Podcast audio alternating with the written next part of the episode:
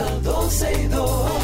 Sergio Carlos, Karina Larrauri llegan para darnos toda la información de los hechos, toda la diversión del momento. Todo, todo, todo, todo lo que quieres está en 12 y 2.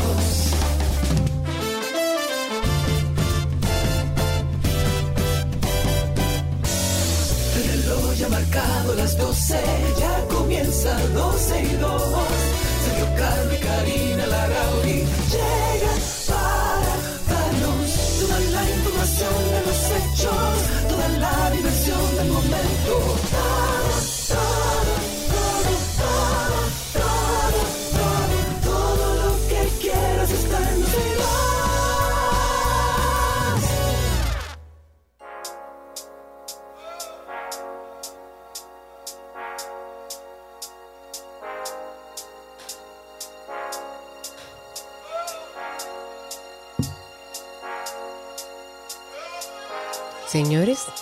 es viernes. Así en este ritmo empezamos este viernes.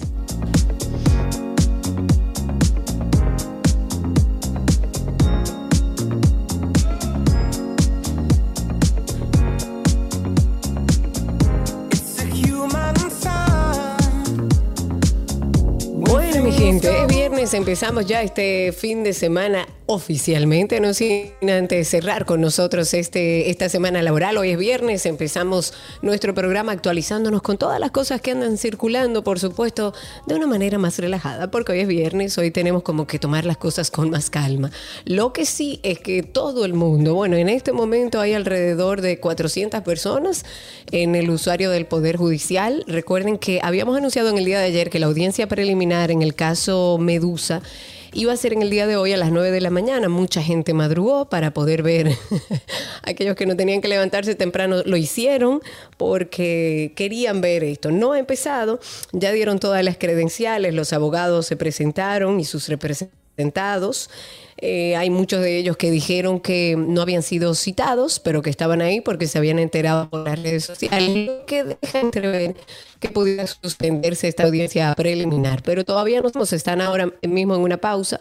Más adelante veremos cuál es la situación y qué va a pasar con esa audiencia preliminar que mucha gente está a la espera. Si usted quiere verla y darle seguimiento, puede hacerlo por el mismo perfil del del Poder Judicial, lo busca así mismo en YouTube como Poder Judicial en vivo.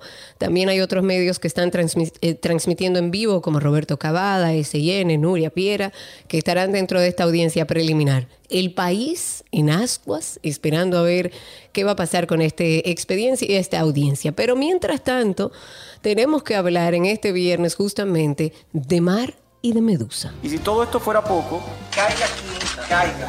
Tengo tentáculos. ¿Quién soy? Este caso es un verdadero sancocho. Tengo tentáculos. Medusa soy. Y todo esto por venganza. Tengan cuidado. Medusa soy. Caiga quien caiga. Bien, hoy es viernes de Medusa, hoy arrancó, como les comentaba, la audiencia preliminar del caso Medusa. Ya dentro de las cosas que van sucediendo, el representante legal de la empresa Mac Con- Construcciones, que es propiedad de la familia Macarrulla, ha expresado que va a solicitar el aplazamiento de esta audiencia porque ellos no han tenido tiempo suficiente para poder eh, estudiar todo el expediente del caso Corrupción Medusa, que ustedes saben que es bastante amplio. Yo apenas he leído alrededor de mil y pico, dos mil páginas, pero que la realidad es que con que se lean esas primeras mil páginas, yo creo que tienen una idea generalizada de lo que pasa con este caso Medusa o cuáles son los argumentos del Ministerio Público. Pueden de hecho pasar por nuestra página 12y2.com. Ahí hay un, descar- un descargable de todo el expediente. Para aquellas personas que no lo hayan visto, está ahí. De la defensa de Jean Alain Rodríguez, que como sabemos es el ex procurador, además principal imputado en este caso de corrupción Operación Medusa, no está en condiciones para iniciar en el día de hoy el juicio preliminar. Eso es parte de lo que ha informado su abogado o uno de sus abogados, Carlos Balcácer. Eh, él, de hecho, es uno de los que encabeza la defensa de este ex procurador junto con Gustavo Viaggi. Y ellos, ellos dijeron también que van a pedir entre 90 y 100 días para poder estudiar la voluminosa acusación del caso Medusa. Pero también dijo que necesita que les notifiquen las pruebas de manera física Física, señores. Imagínense usted lo que es imprimir esos documentos. Estamos hablando de más de 10.000 páginas, pero ellos la quieren física, aunque la tengan digital. Pero también dijo que necesita que leer las pruebas eh, eh, de manera física, porque las pruebas electrónicas que le han notificado, por lo menos hasta el momento, hay que instalar un programa especial es extraño, porque yo creo que la mayoría de la población ha tenido acceso a ese documento y ha podido leerlo de manera digital, no física.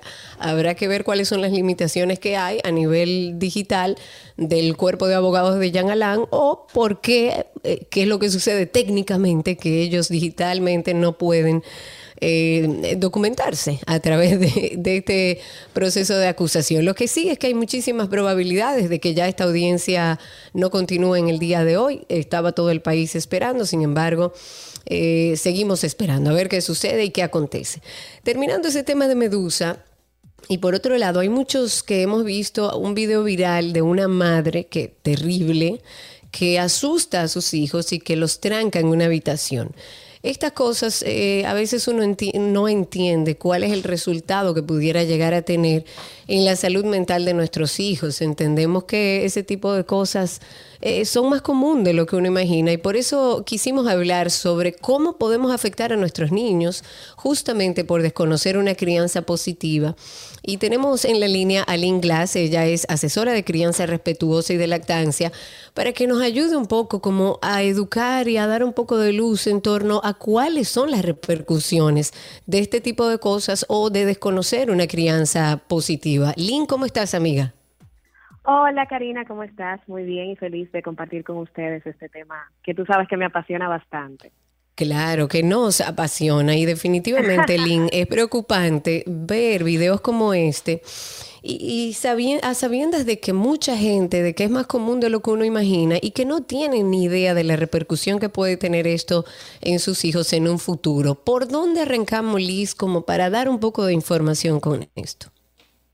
Mira, eh, qué bueno que lo que lo mencionas, porque justamente en las redes sociales eh, yo abordaba este tema desde ese mismo punto de vista, desde el desconocimiento.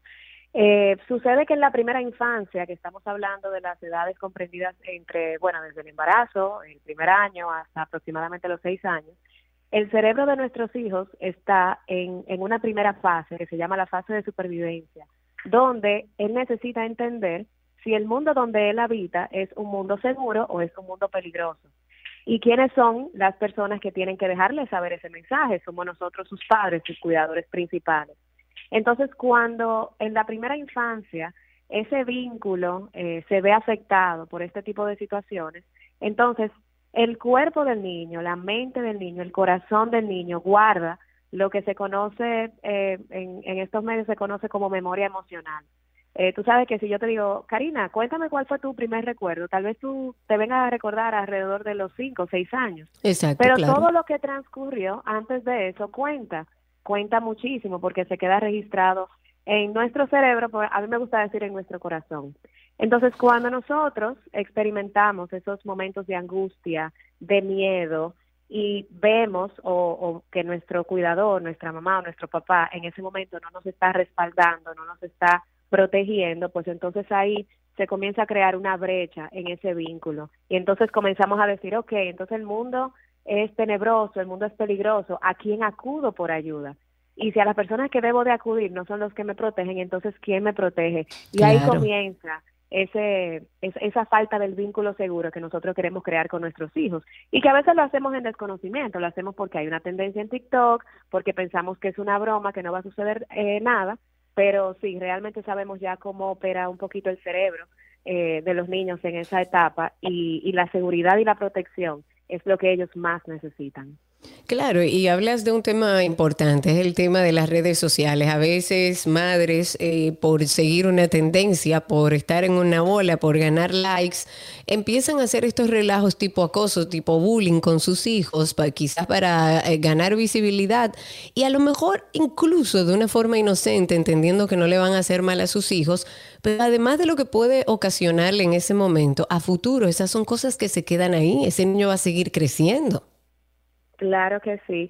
La mayoría de nosotros incluso fuimos criados, porque fue uno de los comentarios que, que algunas personas me dijeron, pero a mí me criaron con el cuco, a mí me decían que el cuco venía, yo decía, claro, eso no, no estaba bien tampoco, porque yo particularmente, Eileen Glass, yo le tengo un temor todavía de adulta a la oscuridad y no sé si fue por el cuco, no sé por qué habrá sido, pero realmente eh, estamos sembrando una semilla en el corazón de esos niños de desprotección, de miedo, cuando no es necesario. Eh, de hecho, tú mencionabas lo horrible que fue ese video. Y si hacemos una micropausa y vemos esa carita de miedo, vemos esas caritas como tratando de abrir la puerta, como rompe el corazón. eso rompe mucho el corazón y no debería ser motivo de ninguna risa, de ningún repost, de replicar ese tipo de acciones, porque, señores, lo que más necesita un niño es protección y sobre todo en esa edad tan tierna, como dije, que ellos están tratando de descifrar qué es lo que está sucediendo a su alrededor. Definitivamente, Lynn, muchísimas gracias por abundar un poco sobre este tema. Yo creo que tenemos que hacer un ejercicio ahora que, que, estamos visibilizando un poco el tema de la salud mental, pero que lo vemos alrededor de los adultos sin entender que esos adultos fueron niños y que muchas de las cosas vienen arrastrándose desde su niñez, desde su adolescencia, de situaciones que no fueron tratadas. Y así como hablamos de salud mental en los adultos, de que se informen, de que vayan a un especialista de salud mental, también hay que hacer un llamado a las madres, a los padres, a los tutores, a que entiendan que lo que siembran en sus hijos, óyeme, sobre todo entre la edad comprendida de 0 a 7 años, porque a veces uno piensa, son chiquitos, eso no, no ven nada, no oyen nada, no, nada.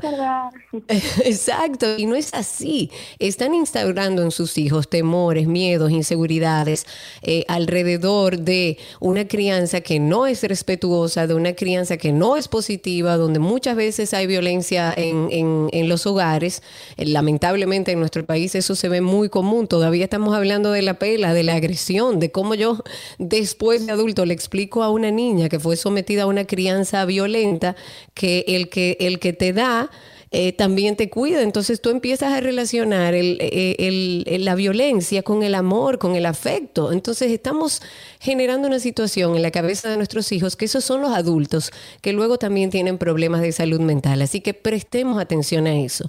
Yo les recomiendo que sigan la cuenta de Link. Ellos tienen ahí eh, mucha información de valor, se llama Madres Reales RD, Madres Reales RD, y documentense como padres. Las cosas han cambiado, que antes sucedía, sí, pero ya sabemos cuáles son los efectos de esas cosas. Entonces, aprendamos como padres también que tenemos un gran reto ahora con estos hijos y, y esta nueva era digital. Lynn, muchísimas gracias. Gracias a ustedes siempre. Un abrazo. Un abrazo grande. Lynn Glass estuvo con nosotros. La recomendación la dejo de que sigan la cuenta de Madres Reales RD dentro de nuestro podcast de Karina y Sergio After Dark. También hay mucha información que puede servirle para la crianza de sus hijos, pero también para usted como adulto, para que trabaje con situaciones que le esté afectando y que no se la endose a sus hijos. Madres Reales RD y también en nuestro proyecto eh, eh, Karina y Sergio After Dark. Vuelve a sonar el tema del programa Pinta tu barrio en Navidad. Ya eh, la Dirección General de Ética e Integridad Gubernamental eh, estableció que la gestión de José Leonel Nene y Cabrera, como lo conocemos todos, al frente de esta dirección, que es la Dirección General de Proyectos Estratégicos y Especiales de la Presidencia, se conoce como el PROPEP le faltó integridad, le faltó un poco de integridad para explicar la compra, la donación de pinturas de este programa de Pinta tu Barrio. Esto se dio en Navidad. Y en un comunicado, eh, Ética señala que en la gestión de PROPEP se advierte una falta de integridad expresada en la propia explicación de esta entidad al limitarse a presumir la regularidad del proceso de buena fe y no realizar diligencias adicionales, esto en el entendido que otras instituciones realizarían la, la, verificación. Esto lo dije íntegro citando, son las declaraciones de la institución que fue dirigida por Milagros Ortiz Bosch que está siendo dirigida por Milagros Ortiz Bosch, y surgen a una solicitud del director general de compras y contrataciones públicas, Carlos Pimentel, para que emitiera su opinión sobre posibles faltas éticas y morales en las que habrían incurrido el PROPEP. Esto a través de este proyecto que ya ha sido bastante conflictivo, que es Pinta tu barrio en Navidad. Y luego de algunas revelaciones que fueron hechas, en este caso en un reporte que fue difundido en el informe, de Alicia Ortega sobre la compra y la donación de estas pinturas. A ese nivel está este caso, vamos a ver qué sucede. Mientras tanto, en una nota curiosa, más de 65 tiendas Whole Foods Market, esto es en California, van a ofrecer próximamente Amazon One. Esto es un servicio de pago que reconoce la palma de la mano y que va a permitir a los clientes la opción de usar la palma de la mano para pagar en sus tiendas locales. Vamos a llegar, señores, que va a ser con los ojos. Vamos a picar los ojos y ya pagamos. Esta es la primera implementación que se hace de Amazon One, digamos que a mayor escala, en tiendas como esta, en este caso Whole Food Market, después de los exitosos lanzamientos que hicieron. Ellos lo hicieron en Seattle, en Austin, hay algunas tiendas también en Nueva York, en Los Ángeles, que están funcionando muy bien y parece que lo van a empezar a implementar ya a gran escala. Y como hoy es viernes, tenemos como que implementar una nota positiva porque queremos que nos ambientemos en que viene el fin de semana.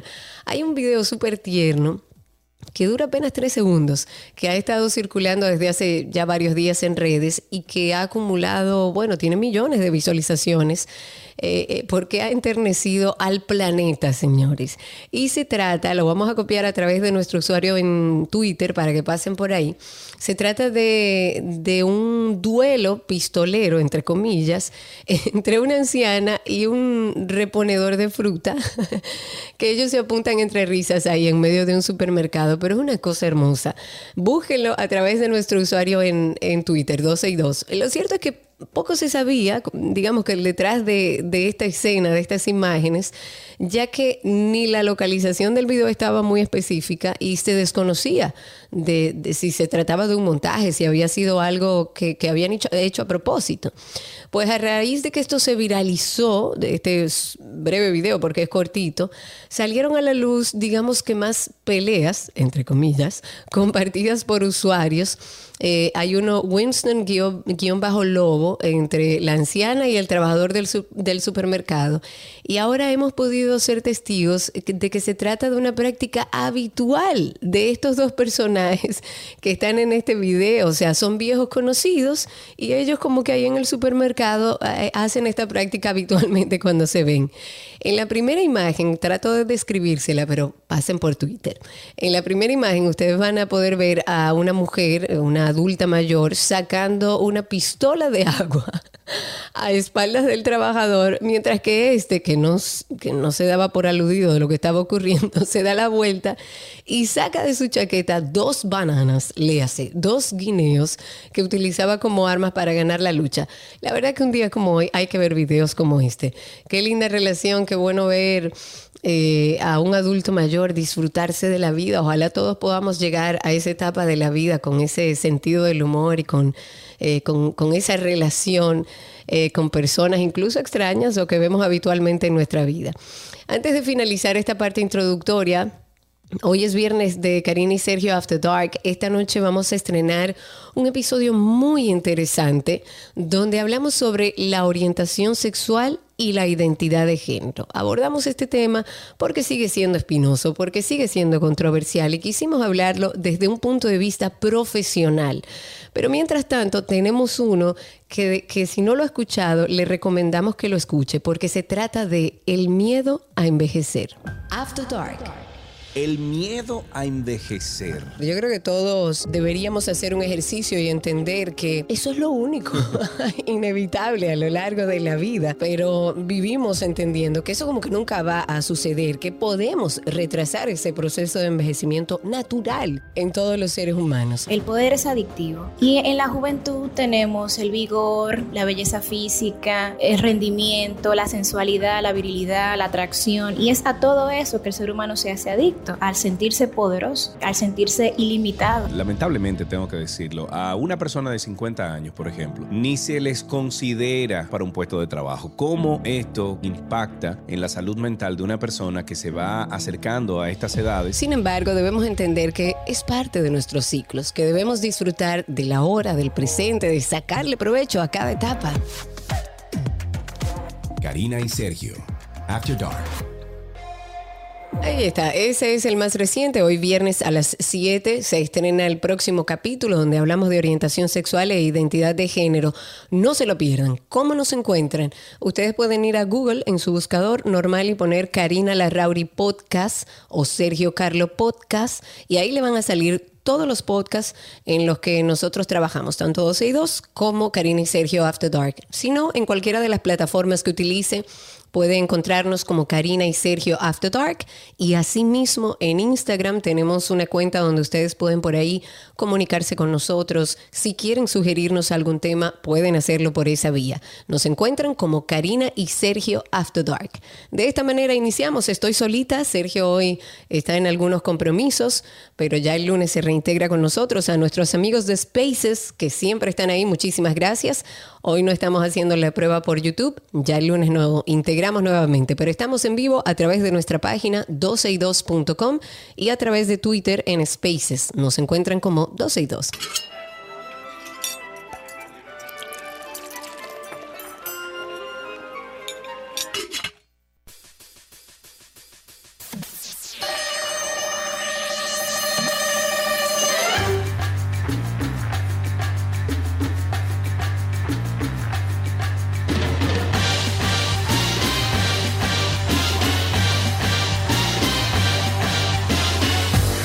Señoras y señores, aquí está la receta imposible de 12 y 2 con nuestro querido Nicolás Frigerio. Amigo, ¿cómo estás?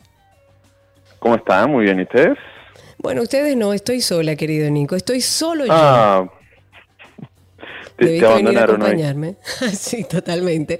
Bueno, estamos finalizando una semana de recetas con ingredientes frescos a propósito de todo el calor y la humedad que está haciendo nuestro país. ¿Qué preparamos hoy, Nico?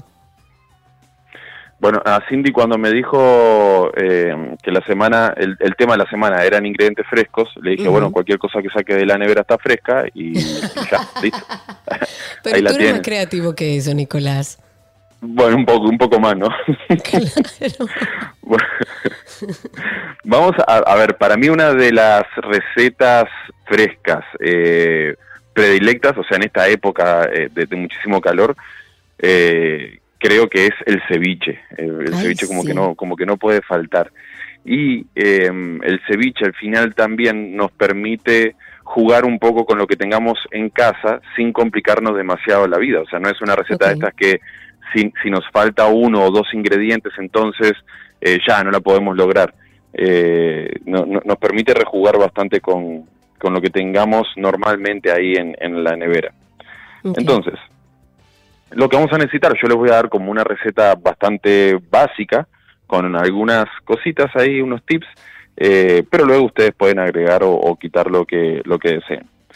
Vamos a necesitar, en este caso utilizaremos eh, dorado, que está pareciendo bastante y bien fresquecito, Ay, sí. pero pueden utilizar eh, cualquier otro pescado blanco también. Vamos a necesitar también para eh, aderezar y saborizar todo esto, limón, Pero del limón verde, ¿verdad? Sí. Limón. Vamos a necesitar también aceite de oliva, sal, obviamente, cebolla. A mí particularmente me gusta mucho la cebolla eh, roja para el ceviche. Hay quienes dicen que es muy fuerte o, sí. como que no le Nico. gusta mucho. Bueno, pero la, la podemos cortar bien finita y les voy a dar un truquito para bajarle un poquito la potencia, que es eh, pasarla, un par de, si la cortamos bien finita, es pasarla unos segunditos por agua tibia. La retiramos eh, y la pasamos por agua eh, bien fría para que vuelva a tomar esa textura crujiente, pero al pasarla por el agua tibia le sacamos un poquito esa acidez y esa astringencia que tiene. Ah. Eh, lo mismo pueden hacer con la cebolla blanca. Vamos a necesitar también jalapeño, que en el súper siempre aparece. Lo que lo único que el jalapeño, lo, lo- si no nos gusta tanto el picante, le vamos a quitar todas las semillas. Simplemente lo vamos a cortar a la mitad. Vamos a, a quitar las semillas con la ayuda de una cucharita o, o con el mismo cuchillo. Importante también quitarle el, el nervio que tiene dentro el, el- el jalapeño, que lo tienen todos los pimientos, que es esa partecita blanca eh, que también suele ser eh, un poquito picante. Y así entonces nos queda un jalapeño con todo el sabor que tiene, que es sumamente sabroso, y con un toque de picante bastante leve, porque lo que pica realmente es la semilla. En, en caso de que nos guste el picante, lo que podemos hacer es, tenemos dos opciones, o agregamos algún picante como sriracha, por ejemplo, o ponemos un par de semillitas un poco picaditas en, en la preparación y también le va a, a dar un buen picante. y aquí vamos a jugar un poquito con eh, los sabores tropicales. Podemos agregar eh, mango bien maduro. Si tenemos mango verde también le va a quedar rico. Incluso podemos utilizar una mezcla ahí que va a estar súper interesante. Podemos utilizar también en el super venden unas mandarinas eh, que ya vienen los gajos limpios, vienen enlatados. No sé si los si la han podido ah, ver. Viene dentro de su propio jugo. Están buenísimas, son súper dulces y también cuando le agregamos a, este tipo de preparaciones van súper bien. Y por último vamos a eh, utilizar cilantro, que el cilantro, como siempre les digo, la hojita la vamos a romper un poquito con las manos sin picarla para que mantenga todo, conserve todo, todo su aroma, su aroma.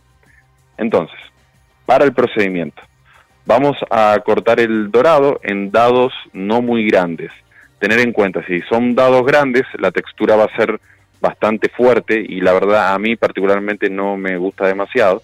Entonces suelo cortarlos un poco eh, medianitos para que con el limón se cure la parte de afuera y quede el centro eh, a, penitas ahí eh, bien crudito. Pero si es muy grande va a quedar muy mucha cantidad de crudo y no, y no, está bueno. Entonces, cuando tenemos el dorado eh, ya cortado, lo vamos a colocar en un bowl, vamos a agregar el zumo de limón, y un poquito de sal. Lo vamos a remover bien y lo vamos a dejar ahí eh, a un costadito si estamos en un lugar fresco, si no, mejor ponerlo en la nevera. Mientras lo dejamos eh, reposar, lo que vamos a hacer es que vamos a ir cortando los vegetales. La cebolla la vamos a cortar en juliana o en pluma bien, bien, bien, bien finita. Si quieren, hacen el proceso que les dije de pasarlo por el agua tibia. El jalapeño por igual lo vamos a cortar a la mitad, quitarle la cebolla y, luego cortarlo bien, bien, bien finito. El mango, eh, en caso de que lo vamos a utilizar, sí, con mango la verdad que eh, está buenísimo. Eh, vamos a cortar el mango, pueden, hay dos opciones, o lo cortan del mismo tamaño del dorado o lo cortan más o menos como de la mitad del tamaño. Así cuando, cuando lo prueban, porque el mango también es bastante invasivo en cuanto a sabor, tiene mucha fuerza, así no, no terminan eh, saboreando nada más el mango, sino que pues, pueden eh, saborear todo junto. Eh, y ya cuando tenemos todo esto bien cortadito, bien bonito, le sacan una foto y la suben a las redes para, para que la gente vea lo lindo que trabajan. lo mezclamos con el lo mezclamos con el dorado que ya está un poco curado, ha ido soltando un poquito de su propio jugo por la sal que tenía. Lo mezclamos bien todo, agregamos aceite de oliva, el cilantro que lo vamos a romper con las manos, como les dije, y ah, probamos a ver cómo vamos de, sabor. Si vemos que falta un poquito de sal, agregamos un poquito de sal. Si falta picante, como les decía, podemos agregar un picante como sriracha o de la misma semilla de, del jalapeño. Mezclamos bien y ya está listo para servir. Mi sugerencia es que lo dejen reposar media horita más con todos estos ingredientes para que todo vaya como soltando un poco sus jugos y luego entonces lo sirvan. Lo podemos servir con cualquier eh, crujiente. Hoy en día en el súper aparecen eh, plátano frito, yuca frita. Eh, con esto va súper bien. O sea que nada, hagan un mix ahí de, de, este tipo de ingredientes y, y úsenlo para acompañar ese ceviche riquísimo. Genial, muchísimas gracias Nico. Ahí tienen un ceviche que no van a encontrar en ningún lado, pero como fue fácil, entiendo que algunos pudieron anotar o recordar. Recuerden que esta es la receta imposible de Nicolás Frigerio. Estas recetas no están en nuestra página, pero Nico tiene un usuario en Instagram, por ahí presionenlo. Nicolás Frigerio tiene un Twitter que es arroba Nico el Chefo. Nico el Chefo. Nico, gracias. Buen fin de semana, gracias a ustedes. Un abrazo grande y hasta aquí nuestra receta del día.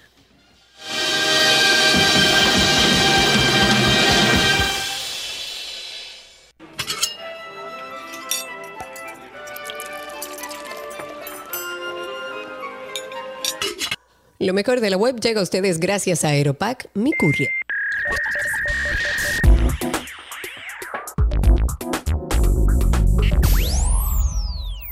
Aquí estamos en lo mejor de la web. Hay cosas que tenemos que comentar que encontramos en la autopista de la información.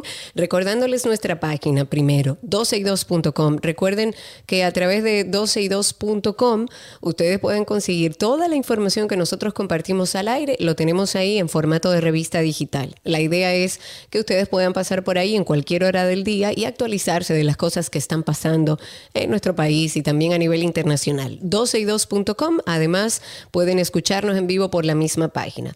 Pero hoy, dentro de lo mejor de la web, les traigo las, las tres nuevas funciones de privacidad que llegaron a WhatsApp, que son cosas que mucha gente estaba esperando. Por ejemplo, salir de los grupos en silencio, retirarse de manera tranquila.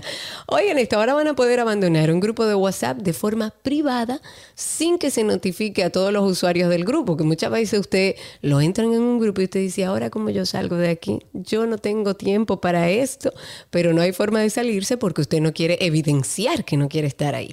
Con esta nueva función que va a estar disponible dentro de muy poco para todos los usuarios, se supone que en este mes ya terminan de abrir para todos los usuarios, serán solo los administradores del grupo a los que se le informará de tu salida del grupo, a nadie más. O sea que ya sabes, está pendiente porque ya en este mes, cuando finalice, se supone que todo el mundo tendrá la posibilidad de salir de grupos en silencio. Pero también otra de las nuevas funcionalidades de privacidad de WhatsApp habla de quién puede ver que estás en línea. Eso lo vas a poder elegir tú a partir de ahora. Ahora vas a poder mantener tu presencia en línea en privado para que la gente no vea que estás en línea usando el WhatsApp ya que WhatsApp introdujo la posibilidad de, de, seleccionar quién puede y quién no puede ver cuando estás en línea. Puedes elegir que todos puedan ver cuando estás conectado, que solo lo hagan tus contactos. Puedes elegir también algunos de tus contactos o simplemente, mira, yo no quiero que nadie vea si yo estoy en línea o no estoy en línea. También puedes elegirlo. Esta función también estará disponible para todos los usuarios este mes de agosto. Y finalmente, el bloqueo de captura de pantalla en mensajes de, de visualización única. ¿Qué es esto? Actualmente ya existe la función de visualización única, que es una forma como de, compartir fotos o archivos multimedia que no necesiten tener un registro digital permanente. Esto según lo que va explicando la compañía. Ahora se va a aumentar la protección de privacidad con la habilitación del bloque de captura de pantalla para este tipo de mensajes. Sin embargo, dice WhatsApp que esta función está como en un periodo de prueba, todavía no se anunció cuándo va a estar disponible, pero están trabajando en eso para hacerlo posible. Mientras tanto, ya usted sabe que en agosto tiene que buscar estas funcionalidades, si le interesa que nadie lo vea en línea, si le interesa salir de un grupo sin que nadie se dé cuenta, ya estas posibilidades podrán obtenerlas en este mes de agosto. Y antes de finalizar, lo mejor de la web, siempre tenemos que recomendarle nuestro podcast, Karina y Sergio After Dark. After Dark.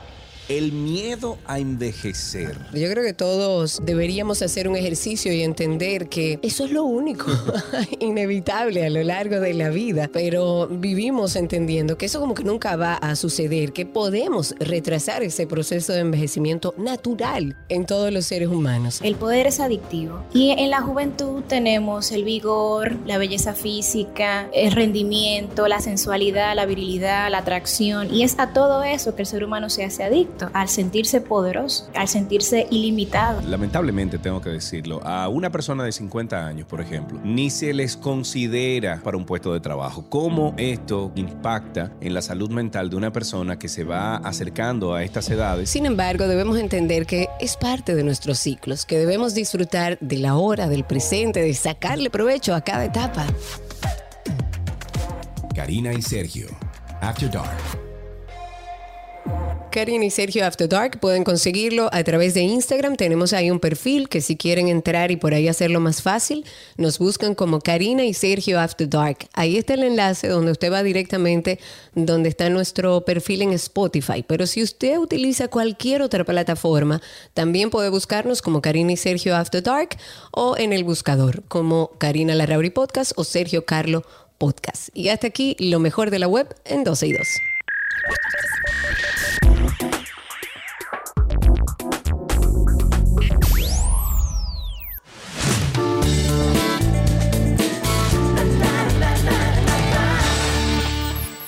Aquí están las noticias de entretenimiento en 12 y 2, iniciando con la dominicana Zoe Saldaña, que va a viajar a México a filmar una película musical. Oigan esto, lo van a hacer, es una, es una película musical sobre narcotraficantes. Lo va a hacer junto a Selena Gómez, aunque todavía no están como claros cuáles son los roles. Estas actrices van a ser parte del elenco de la película En Busca de Emilia Pérez. Está dirigido por un francés, es ganador de la Palma de Oro del Festival Internacional de Cine de Cannes. Básicamente la historia aborda la vida de Juan del Monte, que es eh, un líder mexicano del narcotráfico, que va a cambiar su género para lograr salirse del negocio y desaparecer. Ese rol principal lo asumirá Carla Sofía Gascón. Ella es una actriz trans de origen español y a quien ya se le vio, yo, yo creo que sé cuál es ese, se le vio recientemente en la versión de Rebelde 67%. Es una serie juvenil de Netflix que despertó como cierta nostalgia de toda esa generación. Pero ya saben que Zoe Saldaña estará junto a Selena Gómez filmando esta película musical sobre narcotraficantes. En otra información tenemos eh, en la línea mi amigo, hermano, experimentado actor, bailarín, artista. Él nació artista.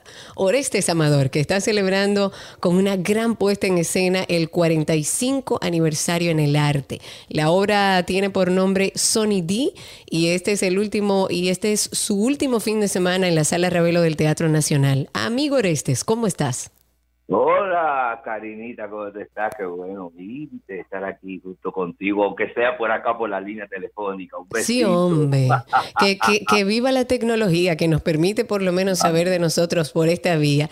Eh, Orestes, yo tengo entendido que Sonidí tiene como muchos elementos que, que de alguna manera han marcado tu carrera, que la trama se presenta de una manera como desordenada, las escenas de la niñez, de la juventud, de la adultez, de la vejez, la muerte, como que todo está mezclado ahí entre los personajes personajes y, que habla de alguna manera de tu propia vida. ¿Es así?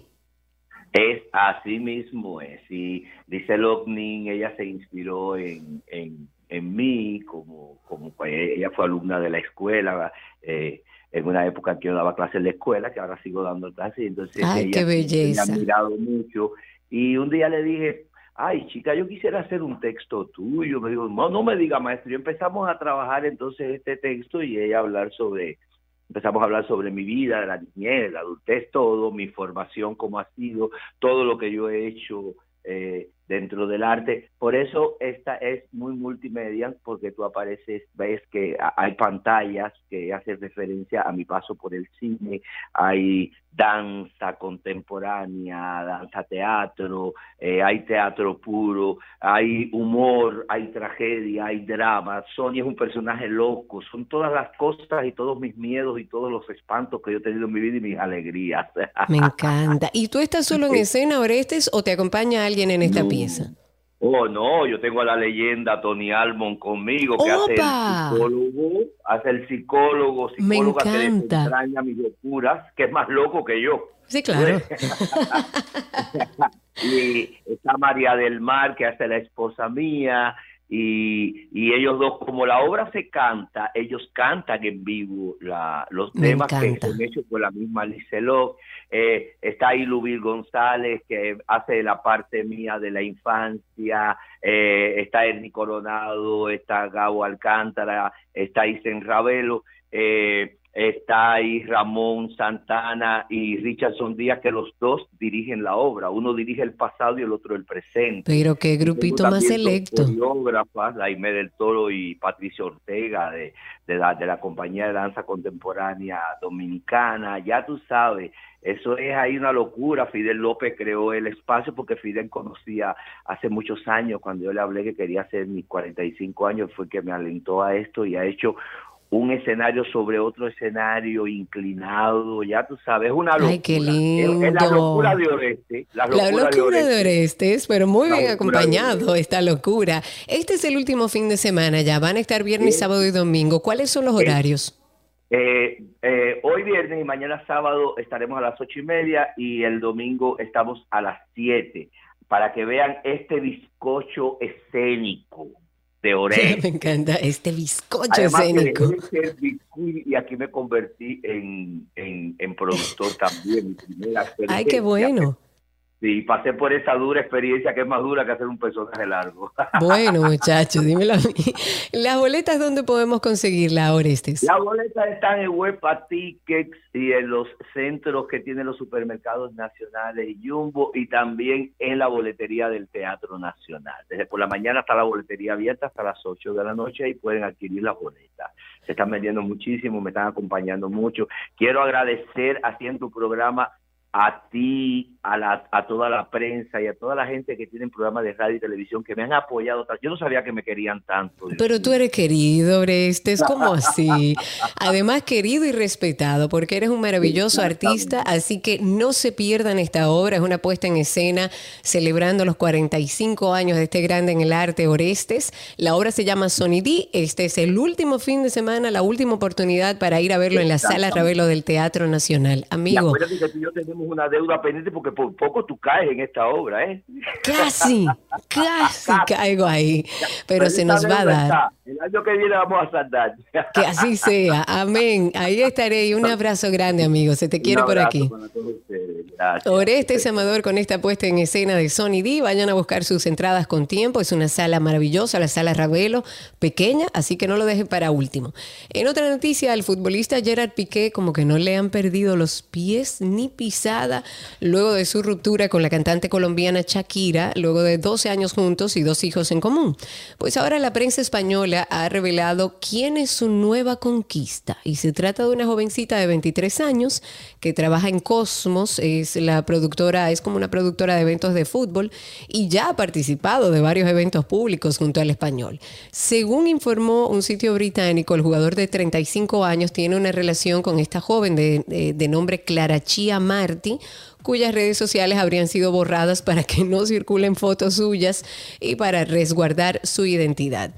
En una nota lamentable y cambiando de tema, el pasado viernes 5 de agosto, la actriz Anne Heche sufrió un accidente de tráfico que ha hecho, bueno, eh, arder su vehículo luego de estrellarse contra una vivienda y este choque le ha provocado una grave herida cerebral, además de importantes quemaduras en todo el cuerpo. Y desde entonces esta intérprete ha permanecido en un hospital de Los Ángeles conectada a un soporte vital y una semana más tarde el representante de la actriz ha compartido un comunicado de la revista People anunciando el peor de los pronósticos.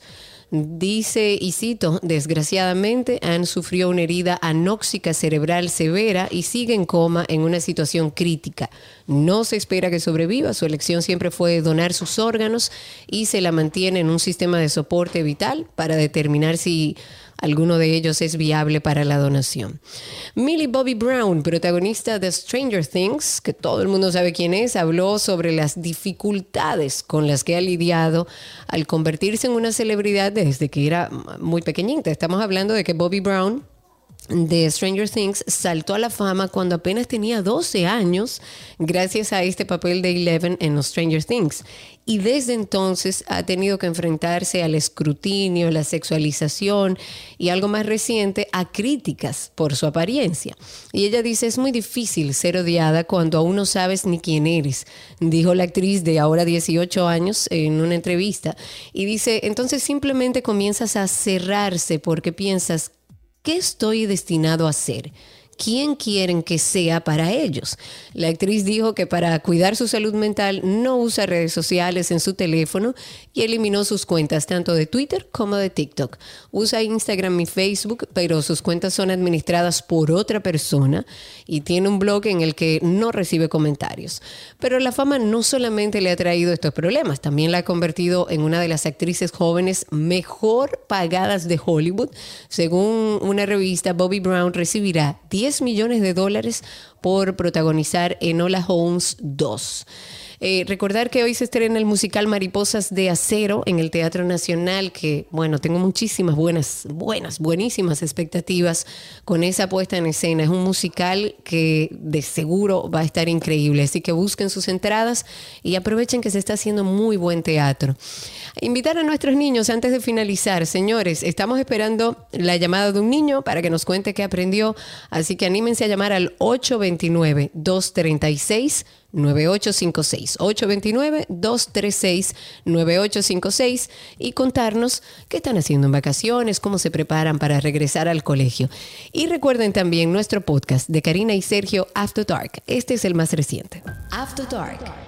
El miedo a envejecer. Yo creo que todos deberíamos hacer un ejercicio y entender que eso es lo único inevitable a lo largo de la vida, pero vivimos entendiendo que eso como que nunca va a suceder, que podemos retrasar ese proceso de envejecimiento natural en todos los seres humanos. El poder es adictivo y en la juventud tenemos el vigor, la belleza física, el rendimiento, la sensualidad, la virilidad, la atracción y es a todo eso que el ser humano se hace adicto al sentirse poderoso, al sentirse ilimitado. Lamentablemente tengo que decirlo, a una persona de 50 años, por ejemplo, ni se les considera para un puesto de trabajo. ¿Cómo esto impacta en la salud mental de una persona que se va acercando a estas edades? Sin embargo, debemos entender que es parte de nuestros ciclos, que debemos disfrutar de la hora, del presente, de sacarle provecho a cada etapa. Karina y Sergio, After Dark.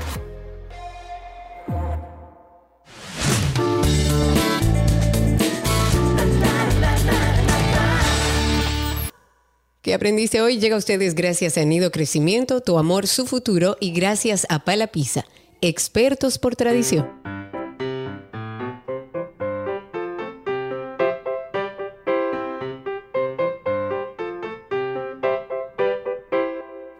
Estamos ya en nuestro segmento de ¿Qué aprendiste hoy? Queremos hablar con nuestros niños para que nos cuenten qué están haciendo en vacaciones. Y ahí tenemos ya a Nora. Hola Nora, ¿cómo estás? Bien, gracias a Dios. Ay, qué bueno. ¿Y cuántos años tú tienes, Nora? Seis. Seis años. ¿Y tu colegio cómo se llama? Mi colegio se llama Conza Nuestra Señora de la Alta Gracia. Perfecto. ¿Y en estas vacaciones qué has hecho, Nora? Cuéntame un poco de todas las actividades que has hecho. Bueno, yo estoy en natación. Muy bien. Me va muy bien. Hoy hice una carrera. ¿Y cómo te fue, Nora? Muy bien, aunque el otro equipo ganó, me divertí mucho. Eso es lo importante, divertirte. De eso se trata también el deporte. ¿Y tienes algún chiste tú, una adivinanza que te guste, que quieras compartir con nosotros? ¿O una poesía? ¿O una canción? Adelante. ¿Qué sabe mejor de lo que huele? ¿Qué sabe mejor de lo que huele? No sé, el que Nora. La lengua. wow, Nora. Gracias, Nora, por llamar. Tenemos aquí regalitos para ti. ¿En qué aprendiste hoy?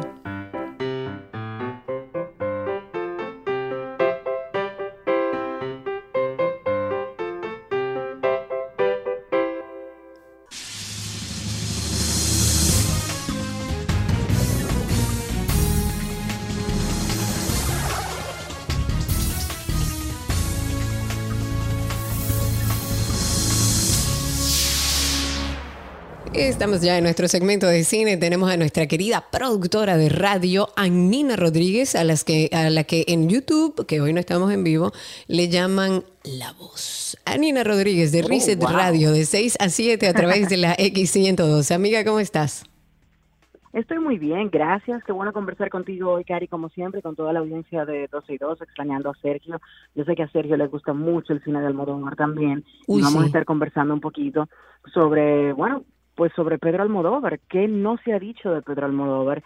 ¿Y quién no ha sido seducido por alguna de sus películas? Porque la realidad es que a pesar de que están las películas que han sido eh, las mejores posicionadas por la crítica, eh, por las nominaciones a los premios más importantes, el Goya, el Oscar, etcétera, también está la favorita de cada cual. Yo, mis favoritas no tienen nada que ver con las que más premios han ganado, por ejemplo.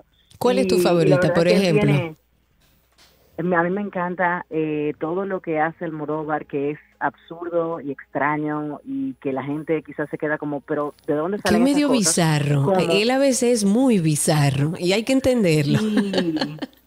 Bueno, tú sabes que cuando cuando Cindy me puso la tarea para, para, el programa de hoy, yo, bueno, pues perfecto. Y sé que hace unos cuantos meses eh, la gente de Netflix empezó a meter en su colección em, todas las películas de Almodóvar. Y faltaban algunos títulos y ahora para mi grata sorpresa entro simplemente para tener los títulos disponibles y decirle a la gente puntualmente puedes irlos a buscar aquí. Me topé con que eh, eh, Dark Habits, que en español se llama, eh, ay Dios mío, Entre Tinieblas, se llama la película Entre Tinieblas de Pedro Almodóvar, eh, ya está disponible ahí en la plataforma y la voy a ver porque eh, si esa película no es una de las películas con la que yo más me río de Pedro Almodóvar, yo no te lo puedo, yo no te lo puedo ni explicar. No sé si la has visto. No la he visto, esa no. Bueno, esa película eh, es de las primeras que él hizo. Estamos hablando de que fue en los años 80 cuando hizo esta película y está protagonizada por eh, Cristina Sánchez Pascual, Laura Cepeda y algunas otras chicas Almodóvar que han colaborado. Carmen Maura creo que anda por ahí también. Sí, Carmen Maura anda por ahí también, que es una Él tiene como sus musas, porque Cecilia Roth es una que siempre está, aunque sea pasando por una esquina. Es correcto. Mira, entre, entre las chicas Almodóvar, que así se, le, se les ha denominado a este grupo de actrices con las que él trabaja recurrentemente, están Carmen Maura, como decía hace un momentito, está Verónica Forqué, que la perdimos recientemente, está Penélope Cruz, Rosy de Palma, con su fisonomía tan peculiar, eh, que llama la atención precisamente porque tiene esa belleza tan eh, particular. que tan exótica y particular. Está Victoria Abril, de mis favoritas, y obviamente Cecilia Roth. O sea, todas esas mujeres han agregado un poquito a la carrera de Almodóvar y él no solamente tiene sus historias, sino que él en sus historias piensa en cuál es la chica que le va a acompañar en cada película. Hemos visto a Carmen Maura casi en todas las películas de Almodóvar. De igual manera, en historias recientes, Penélope Cruz se ha convertido en una colaboradora constante del Gran Pedro. Y, bueno, es, es divertidísimo ver cómo se hilvanan todas esas historias, unas más pesadas que otras, pero todas espectaculares, con su propio mérito, a pesar de que no sean las mejores eh, criticadas, las mejores recibidas, cada película de Almodóvar tiene su encanto. Eso es una, eso es un hecho factual. Sí, definitivamente. Lo que pasa es que son particulares. De alguna manera es un tipo de cine, tiene que gustarte. Hay mucha gente que ha visto ciertas películas, quizás más comerciales, menos bizarras, menos Almodóvar, que le han gustado y otras no. Yo voy a abrir el teléfono y Spaces para aquellos que quieran hablar sobre sus películas favoritas de Almodóvar. Pueden llamar al 829 236 98 o a través de Twitter Spaces. ¿Cuál es su película de Almodóvar favorita y por qué? Entonces, eh, hay un, hay un algo curioso que este tema surgió de una noticia de que el director eh, Quentin Tarantino declaró que justamente una película de Almodóvar lo había inspirado a hacer cine. ¿Es así? Eh, sí, eso estuve leyendo precisamente. Almodóvar eh, es una persona que ha sido muy influyente precisamente porque él tiene un estilo muy particular de hacer cine. Él no se lleva necesariamente de la escuela de nadie, sino que él, él tiene su propio estilo, él ha ido descubriendo lo que le gusta. Y si tú te fijas bien en las películas de Almodóvar, eh, si tú ves una película, por ejemplo, como Mujeres al borde de un ataque de nervios, eh, las películas son como, como pequeñas obras teatrales. Tú miras una escena y la próxima escena está toda montada dentro de un set y parece que estás sentado en un teatro. Es verdad. Sí, señor. Es sumamente interesante. Y obviamente eh, eh, Quentin Tarantino se refirió específicamente a la película eh, Matador de Pedro Almodóvar del año 1986, protagonizada por Antonio Banderas, y dice que, que esa película eh, fue la que le inspiró, por ejemplo, em, hacer películas em, que de alguna manera se, se ilvanaran con el género slasher, que es uno que él utiliza mucho como recurso dentro de sus películas, todas esas eh, peleas sangrientas, eh, una película como Kill Bill, quizás una película como Reservoir Dogs, que tiene muchísimas Dice que, que precisamente luego de haber visto Matador se inspiró muchísimo en eh, para hacer su propio cine. O sea que búsquenla por ahí y la verdad es que continuando un poco con esas películas que a mí me gustan, yo personalmente me gusta mucho el humor de Almodóvar. Una película como Tacones Lejanos, protagonizada por Miguel Bosé y por eh, Victoria Abril, precisamente, donde hay hasta una escena de unas mujeres que bailan en la cárcel. Hay una mujer trans bellísima también, que no recuerdo el nombre de esa actriz, dentro de la escena, y están bailando una canción de los hermanos Rosario. Oigan una bien. canción- sí, es una canción muy, muy curiosa. Si mal no recuerdo, es eh, Mil Horas, que es original de los Calamaros. Infiel, me una- dice Alan. Infiel de los Rosarios Ah, es la canción. Ajá. Ah, fue infiel. Bueno, el caso es que Almodóvar es súper fan de los hermanos Rosario y del merengue en general. Y en una ocasión que tuvo la oportunidad de conversar con Calamaro, le dice, ah, veo que tienes un cover de la canción Mil Horas de los Rosarios. Y él dice, ¿cómo? ¿Cómo? que la canción originalmente es de Calamaro. Entonces Pedro Almodóvar pensaba que era de los Rosarios. Y esa historia está contenida, si mal no recuerdo, en el documental Rompan Todo de que está en Netflix también y lo pueden encontrar. Son cosas muy curiosas. Eh, Tacones Lejanos es una de mis favoritas, me río muchísimo. Eh, Kika es otra que puede ser lo más absurdo del mundo. Esa no la he voy a entrar en los temas, no, no voy a entrar en los temas puntuales de la película, pero lo que sí puedo resaltar a la franca es que eh, tanto la interpretación de Rosy de Palma como la interpretación de Victoria Abril específicamente eh, son de mis favoritas dentro de la, la historia de Kika. Eh, es una película muy particular, pero ese personaje de esa periodista de un programa amarillista de noticias que interpreta Victoria Abril es eh, genial. Y hay un monólogo específico en donde también se mencionan a los dominicanos de una manera muy casual. Eh, es uno de mis favoritos. Toda la ropa de esa película la diseñó o bueno la ropa de ese personaje la diseñó Jean Paul Gaultier ¿ok? Oh. ya inmediatamente ustedes vean los trajes que utiliza el personaje de Victoria Abril Ya me pues sabrán eh, de dónde viene todo esto. Y hay un personaje muy curioso que no voy a mencionar el nombre porque se puede malinterpretar pero su nombre es eh, Paul y dejémoslo Ok. ahí porque el apellido puede completar una frase un poco fuerte.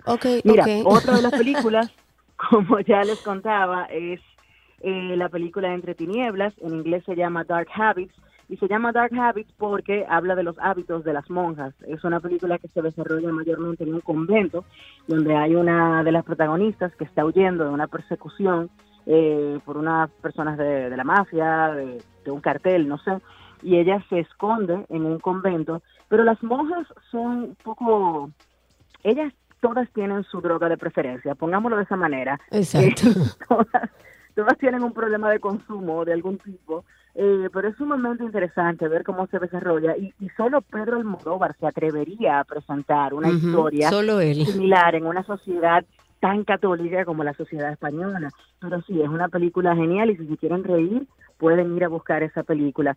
Entre los títulos más populares de Almodóvar está La ley del deseo, La flor de mi secreto, La mala educación, está también Hable con ella, Carne trémula, eh, aparece por ahí también Volver, que me encanta, eh, Mujeres al borde de un ataque de nervios, y el más reciente Vida Paralela. Todas esas películas están disponibles en Netflix. O sea que si usted quiere un día de comenzar a explorar el extrañísimo universo de Pedro Almodóvar, lo puede buscar por ahí. Y obviamente no podemos tener una conversación de Almodóvar sin hablar de todo sobre mi madre, que es sin Claro, duda, eh, una de mis favoritas, de las que son quizás un- con, con temas un poco más serios, pero que verdaderamente exploran todos esos temas de los cuales no se podía hablar hace unos cuantos años atrás y, y él busca una manera no solamente de mostrarnos eh, los, las situaciones con mucha naturalidad, sino también buscando precisamente encontrar ese punto de empatía con estos personajes y darnos a entender que, que todos somos humanos y que de alguna manera nos afectan cosas similares y ver historias que podemos conocer en la vida real retratadas en la pantalla, o sea que es muy importante el trabajo que él ha hecho sin dudas con, con su filmografía. Y lo más reciente que él ha hecho quizás no es lo mejor de su filmografía, No, pero definitivamente. verdaderamente tiene mérito como uno de los más atrevidos eh, directores de todos los tiempos de Hispanoamérica y de España también. Anina, ¿dónde puede uno conseguir las películas de Almodóvar? Eh, ¿en, en cuáles de las plataformas de streaming uno tiene acceso a la mayoría de las películas? Tú sabes. Mira, yo, yo te puedo decir a ciencia cierta porque lo tengo abierto enfrente de mí que tenemos 1, 2, 3, 4, 5, 6, 7, 8, 9, 10, 11, 12 películas de Almodóvar en Netflix específicamente y buscando, haciendo un pequeño search en decider.com. Decider.com es una página donde usted puede encontrar en cuál plataforma de streaming están las películas que usted quiere ver, usted simplemente busca el título. Eh, podemos ver que una película como Todo sobre mi madre, eh, vamos a ver en qué plataforma anda, porque esa no está en Netflix. Eh, la pueden encontrar en, a ver, a ver, lo que me dice esta plataforma. Dice aquí que todo sobre mi madre. Ah, mira, no, no está.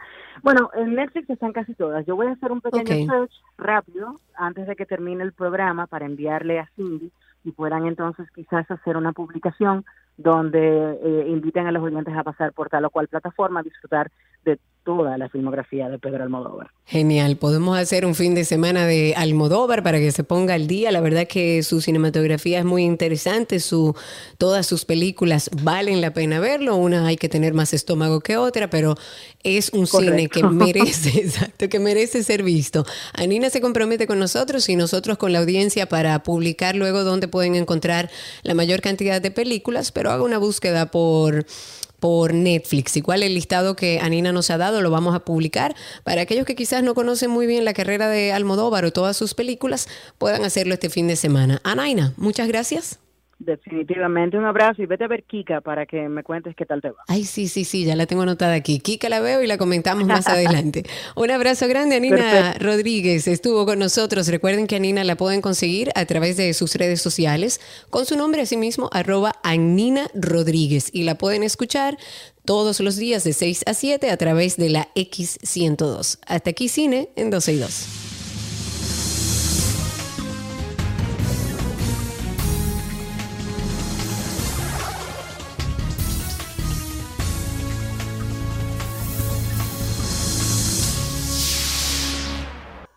Las informaciones deportivas les llegan gracias a Vita Salud, la tienda de las vitaminas y la nutrición deportiva.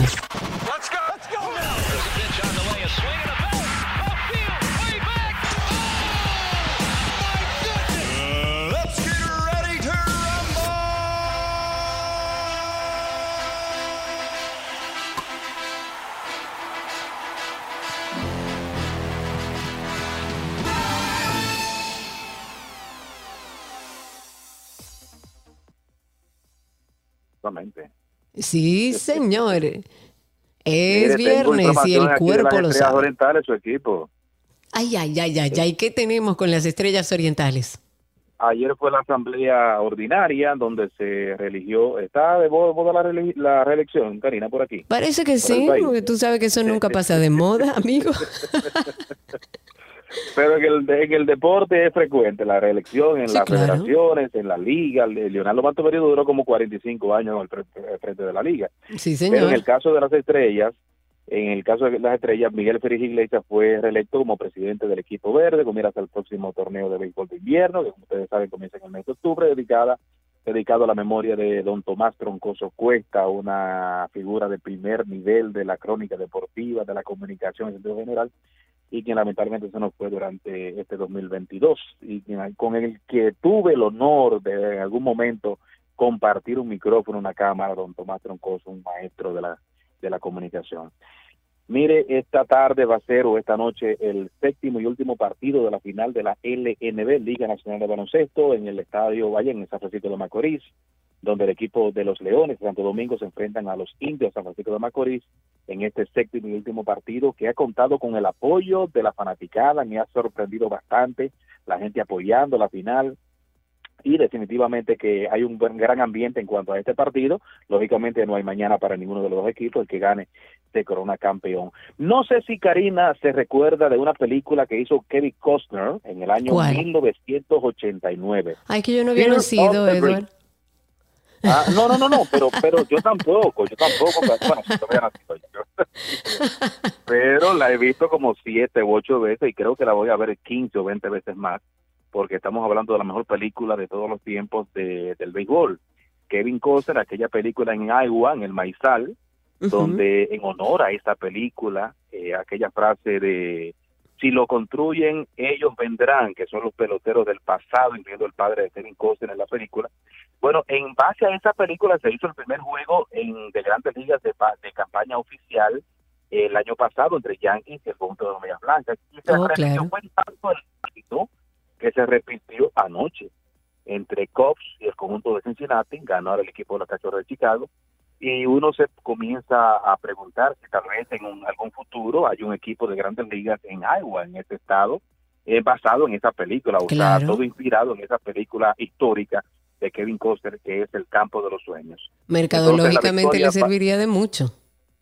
Eh, sí, sí, sí, incluso eh, se hizo un estadio, eh, Karina, como, como trabajan los gringos en buen mexicano, se hizo un estadio, pero no se tocó para nada el estadio de la película, que se utilizó en la película, y eso es un museo. Yo pienso que incluso debe ser la principal atracción turística de esta localidad de Iowa, del estado de Iowa. Eh, y entonces eh, eh, mucha gente durante el, durante el fin de semana, que fue el año pasado y ahora en el día de ayer, el, este partido histórico entre Cincinnati y los Medias Blancas. destacar en lo que tiene que ver con el fútbol, que este fin de semana comienza la Liga Española, la Liga Elección número 92, el FC Barcelona que está en una situación económica muy tremenda, tuvieron que vender incluso parte del base estudio para eh, recaudar cientos y tantos millones de dólares para fichar jugadores. Esa crisis y el, equipo de Real Madrid sigue siendo el favorito para llevarse una vez más el título. En lo que tiene que ver con el Mundial de Qatar, se ha adelantado para el domingo 20 de noviembre en lugar del 21. Hay una ligera modificación del calendario para aprovechar el domingo. Recuerde que es el primer Mundial de Fútbol en Medio Oriente y el primero que no se hace en verano, sino en invierno por el tema del calor en, esta zona del Medio Oriente. Claro. Eh, estamos justo a 100 días de comenzar el Mundial y entonces eh, esta modificación que se ha anunciado. También destacar en lo que tiene que ver con informaciones de la NBA de que el número 6 que utilizó Bill Russell, leyenda de, la, de los Celtics de Boston, eh, en 11 ocasiones de campeón con los Celtics, 7 de forma consecutiva, el número 6 será retirado de la NBA. Eh, recuerde que Rose lamentablemente se nos fue hace unos días. Pero en el caso, me han preguntado varias veces, el LeBron James utiliza con los Lakers, es el número 6. Él lo puede seguir utilizando, lo único que ningún jugador nuevo puede utilizarlo. Va a pasar como Roberto Clemente, por ejemplo, y otros jugadores de la, de la MLB que eh, no se pueden utilizar ese número, pero ya los que lo tienen pueden quedarse con él, pero no eh, nuevos jugadores. Así que creo que este es el calendario, lo, más importante en este momento en el mundo del, deporte. No olviden la final de la LNB, Leones e Indios, el que gana esta noche es el campeón. Y comienza hoy dos series importantes de Grande Liga Karina, que son la de Yankees y Boston en el Fenway Park. Lamentablemente Boston está en último de la división del Este, o sea, una situación que ya se sale de control. Y la serie entre San Diego y los Nationals de Washington, donde veremos a Juan Soto, que fue cambiado recientemente desde el equipo de Washington a los padres, lo veremos en su antigua casa. Perfectísimo. Muchísimas gracias, Eduard, por ponernos al día de todo lo que acontece en el mundo deportivo. Recuerden que Eduard Tavares está en redes sociales como arroba etavares31. Etavares31. Amigo, muchas gracias. Un abrazo, Karina. Y hasta aquí Deportes en 12 y 2.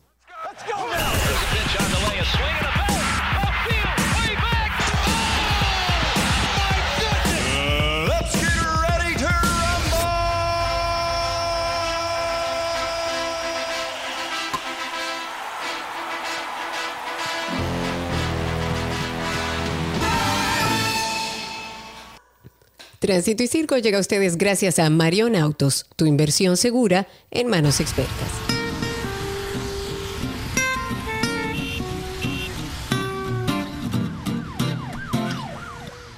Estamos ya en Tránsito y Circo, como ustedes saben, este segmento es de nuestros oyentes. Ustedes pueden llamar al 829-236-9856, 829-236-9856 y a través de Twitter Spaces por ahí también pueden escucharnos eh, y pueden también participar con nosotros. En este preciso momento se está llevando a cabo la audiencia preliminar del caso Medusa. Están hablando los abogados de la barra de defensa del ex procurador Jean Alain Rodríguez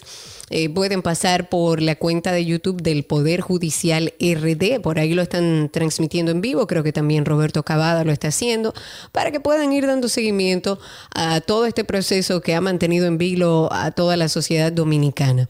Mientras tanto, recuerden 829-236-9856 y en Twitter Spaces yo tengo a mis reporteros que les dije, pónganse a ver la audiencia preliminar que no puedo verla y cuéntenos cómo está la situación. Voy a empezar con el señor de la Rosa que está con nosotros. Adelante de la Rosa, habilite su micrófono, lo escuchamos, cuéntenos. Sí, saludo Karina. Eh, tenemos que, que para tránsito y circo un accidente en La Vega que deja un saldo de 49 heridos. Un chofer pierde el control por los frenos y esa es una situación de tránsito y circo. Por otro orden, eh, queremos informarle a los dominicanos que ven a Karina y a Sergio que la importancia del árbol. Rápidamente resumimos en que un árbol en los Estados Unidos tiene una placa, un nombre. Si algún vehículo choca con este árbol, debe pagar por el seguro para reconstruir ese árbol, ya que el árbol se considera igual que los humanos en el mundo para la subsistencia. Señores, es que yo le voy a decir de la rosa algo. Nosotros no vivimos, puede parecerle muy romántico, puede parecerle como pueda parecerle, pero lamentablemente en un país como el de nosotros, donde el tema medioambiental todavía tenemos que seguir nosotros como ciudadanos exigiendo que se le preste atención, esperemos ver que eso mejore. Eh, yo creo que llegar a ese punto todavía nos falta mucho. Señores, un numerito del día que yo no tengo nada que tirar porque es mi amigo Sergio Carlos que siempre lo hace, pero un numerito del día, 160 millones de pesos. Edesur acreditó 160 millones de pesos a los clientes que reclamaron el precio de su factura. Me encantaría escuchar a alguien que haya reclamado y haya recibido una respuesta positiva. Por favor, llámenos al 829-236-9856 y a través de Twitter Spaces también pueden hacerlo. En Twitter Spaces tenemos a nuestro amigo Lucas Guzmán. Adelante, Lucas, cuéntanos, amigo. Adelante, Lucas. Estamos en Spaces. Si ustedes quieren hablar, solo tienen que solicitar ser hablantes. Perfectamente, Lucas. Adelante. Buen provecho. Saludo a ti, a Sergio y todos los oyentes. Karina, eh, el asunto de tránsito aquí, eh, eh, eso, eso no, eso se va a pasar muchos años hasta que se arregle con el asunto del transporte masivo. Punto. No hay, no hay de otra. Y con respecto a la, al, al, al Line y, el, y que eso es parte del circo, eh, no, si no bien es cierto que tenemos esperanza de que un día haya una justicia aquí que, que se precie, de que, se, de que en realidad la balanza eh, eh, es, es, proporcional, eh, esto va a durar muchos años, este juicio. Sí, claro. y si en dos años, que pueden ser la técnica de los abogados de Jan Alain, en dos años si Luis Abinader permanece ahí, pues estaría tranquilo el asunto. Pero si, si, Luis Abinader se lo desplazan del poder, que le ruegue a Dios que no sea el PLD. Bueno, eso es una muy buena observación. Igual el Ministerio Público habría que ver si sigue siendo el mismo, quiénes estarían encabezándola, qué tiempo duraría esto, pero sí, todos los abogados han dicho al unísono que realmente es difícil que esto sea corto. Esto va a ser un proceso largo, esta misma audiencia preliminar puede durar mucho tiempo antes de entrar ya en juicio per se. En este momento está sucediendo este, esta audiencia preliminar del expediente del, del caso Operación Medusa. Pueden verlo, le he pedido a mi audiencia, a nuestra audiencia, que si la están viendo, que nos llamen, cuéntenos qué está pasando ahora, qué está diciendo uno de los abogados de Jean Alain, la barra de abogados del ex procurador, está hablando en este momento en esta audiencia preliminar. Para retomar un poco el tema del, del dinero devuelto, a los dominicanos en el tema de Desur, hablamos de que fueron 160 millones de pesos que se acreditaron a los clientes que fueron y reclamaron por el precio de su factura. Me encantaría escuchar a alguien que haya recibido una respuesta positiva, pero el administrador general de Desur, Milton Morrison, eh, ha definido como positivo este proceso de reevaluación de la factura que lleva a cabo esta entidad en todas las provincias del país.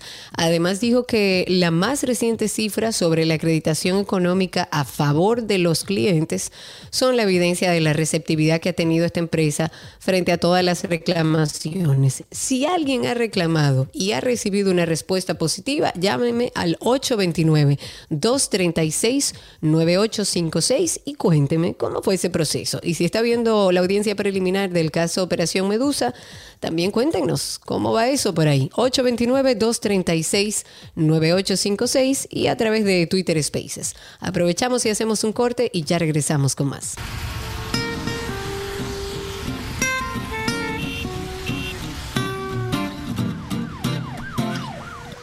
Regresamos a Tránsito y Circo. El teléfono en cabina es 829-236-9856. Estamos pendientes de la audiencia preliminar para el caso Operación Medusa. Han hablado los abogados eh, de la barra de defensa de Jean Rodríguez, ex procurador, donde entre las cosas que dicen es que necesitan el expediente todo impreso impreso, señores. Esa es una de sus demandas. Ellos quieren que le impriman las 12 mil páginas, todo, la, todo impreso, como antes, nada digital. Y hay otras eh, aseveraciones también que hace la barra de defensa que vamos a ir comentando más adelante. 829-236-9856. Tengo en la línea a Eliel primero y luego pasamos con David. Eliel, adelante, cuéntanos. Sí, buenas tardes. Eh, sobre el tema de Sur, no es mi caso particular, sino de mis suegros. Ellos en promedio pagaban entre 4.500 y 5.000 pesos de luz. Julio le llegó de 67.000 pesos. ¿Cuánto? Y le acreditaron según, así es, los mismos equipos, todo igual, 67.000 pesos. Y según, después de la reclamación, según ellos, el monto a pagar debe ser 14.000 y algo de pesos. Bueno, pero ¿fue positiva la respuesta? ¿Le, le reanudaron ese monto? O le anularon ese monto? Bajaron los 67 y la dejaron en 14, cuando el promedio de consumo era 4.500. Exacto, entonces eh, uno sentirá ahí que le hicieron muchísimas gracias por tu llamada, Eliel. Si alguien ha recibido una eh, respuesta positiva, en este caso, bueno, digamos que, le, que el error fue reanudado o fue anulado, pero sigue siendo bastante alta la, tarifa eléctrica que pagó eh, los padres de, de nuestro oyente Eliel. David está en la línea, cuéntanos David. Buenas tardes, Karina. Bienvenido. Dios te bendiga, antes que nada. Amén, muchas gracias.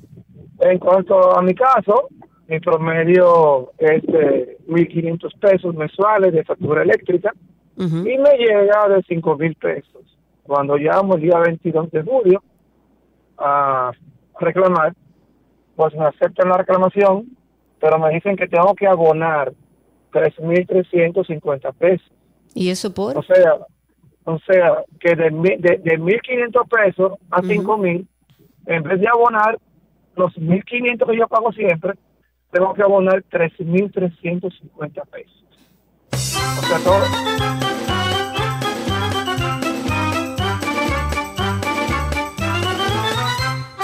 829-236-9856. Anímese también a participar a través de Twitter Spaces. Nos encuentran como 12 y 2. Ahí nos escuchan en vivo y participan en vivo con nosotros. Hay un grupo de empleados del Hospital Dr. Francisco Moscoso Puello que están protestando por supuestas cancelaciones masivas. Según un denunciante, el director está cancelando hasta 60 personas que son del PRM y que sin embargo a los del PLD los está dejando. Bueno, no es un tema de partido, es un tema de por qué nos están cancelando. 829-236-9856. Sergio está ahí en la línea. Cuéntanos, Sergio. El, el, de Baní, no el de Atlanta. Exacto, el de Baní, Sergio, allá el de Baní. Cuéntanos. ¿Cómo estás, Karina? Buenas tardes. Buenas tardes. En el caso de Desur, yo tengo la mala costumbre, desde que yo veo mi balance en mi internet banking, inmediatamente lo pago. Gracias a Dios tengo esta facilidad. Eh, cuando vi mi factura el mes anterior de 5.889, yo dije, wow, yo sé que viene un aumento, pero no tanto. Mi promedio siempre ha sido 2.400, 2.600, 2.700. Y yo dije, wow, el, el doble de lo que pago normalmente. Sorprendido quedado estoy, todavía, de que me llegó la factura de 2.068 pesos. Alegre, alegre, pero con campanita de, de, cristal y Navidad, aparentemente. Es que debo de estar. Eh, debería ser así, ¿verdad? Sí, porque si la comparo con el mes anterior, menos de la mitad. Esa, eh, el aumento que hicieron lo reversaron con creces. Yo tengo una fiesta.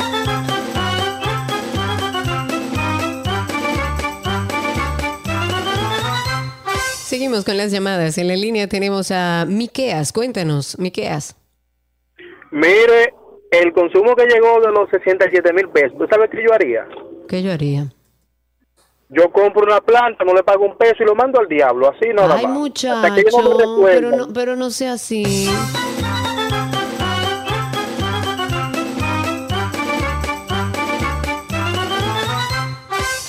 829-236-9856. Me voy a Twitter Spaces que tengo por aquí a nuestro amigo Joaquín. Adelante, Joaquín. Habilita tu micrófono. Te escuchamos al aire. Cuéntanos. Buenas tardes, Karina. ¿Cómo estás? Muy bien, bienvenido. Gracias. En un, tapón per se aquí en el... En, en un tapón per se. Cuéntanos, Joaquín. Ay, sí, ahí estaba viendo yo la foto de Jean Alan. Ay, el pobrecito. Ay. Me parece a, a Piernas Locas Glenn, el, de, el, de la, el de la pantera rosa. Ay, tú no eres bueno, Joaquín, tú no eres bueno, ¿no?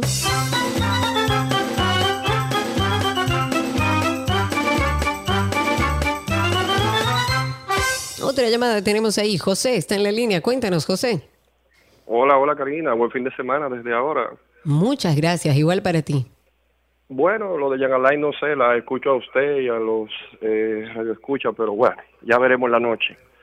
Una pregunta, Karina. Se hizo el comentario de los señores que arrolló la joven en María Auxiliadora, creo que fue. Sí, se hizo una denuncia. no, porque veo a todo el mundo que la joven, la joven, la joven, pero wow, yo vi el video y en el medio de la calle no se juega dominó hay que tener cuidado. Eh, yo creo que hay una falta de los dos lados. Tienes razón. Gracias por tu llamada. Pero entiendo, o sea, hay dos faltas. Primero, estamos muy mal educados. Eh, esto es culpa de las mismas autoridades, de hecho, del ayuntamiento, no este, a lo largo de la historia de, del ayuntamiento, donde no se ha educado al dominicano de que hay un espacio que es público, que usted no puede coger una mesa de dominó y ponerla en la calle para jugar dominó. Ese no es su espacio, ese es el lugar donde transitan los autos. Igual que en las aceras, no se supone que usted esté en una acera jugando dominó, tienen que ser en espacios privados. Y también la joven tiene una situación porque apenas tenía un carnet de aprendizaje, hay una situación ahí que hay que ver, pero definitivamente hay un error de ambos lados. 829-236-9856. Tengo a Juan Abad también que está ahí. Juan Abad, habilita tu micrófono para que podamos escucharte. A ver, te doy unos segunditos. Mm, no, parece que no tenemos. ahí está. Cuéntanos, Juan Abad. ¿Qué tal? Saludos. ¿Todo bien por aquí? Ah, qué bueno, qué bueno. Mira, en relación al tema de la electricidad y de Sur, yo me puse a analizar, eh, yo le doy seguimiento a través del teleconsumo. O sea, yo voy revisando cómo me va afectando el día a día. Y eh, ahora vi que me llegó un crédito realmente. O sea, me bajó la luz. Te, bajaron la luz, pero ¿en qué porcentaje? ¿Qué, descuento te hicieron? perfecto. Según lo que yo analicé, mi promedio más o menos no, no pasaba de los 1500, así, 1800, nunca 2000. La última factura que me llegó, me llegó de 1800 y pico y el crédito que me hicieron me bajó como a 1500 pesos, o sea que no sé si será un caso espectacular porque yo tampoco hice ningún reclamo a sabiendas de cómo yo me manejo en el día a día. Bueno, me imagino que eh, también lo hacen de manera automática porque es un aumento que, se, que le figuró a todo el mundo y que como se había reversado este desmonte del subsidio, pues entonces se supone que a todo el mundo, sea poco, sea mucho, hay que devolverle. Ahí tenemos otra llamada al 829-236-9856. ¿A quién es que tengo? ¿A José o a Víctor? Tengo a... A Víctor, a Víctor en la línea. Cuéntanos, Víctor. ¿Cómo estamos? ¿Cómo está Sergio? Donde quiera que esté. Donde quiera que esté, por ahí anda. Cuéntanos. Mira, con respecto a ese tema de la tarifa eléctrica, primero, eh, el, el, oyente que llamó diciendo que a él le habían pedido que depositara un, inicial, ¿no? Un depósito para hacer el reclamo. Eso, eso no es nuevo, eso está contemplado incluso dentro de la ley.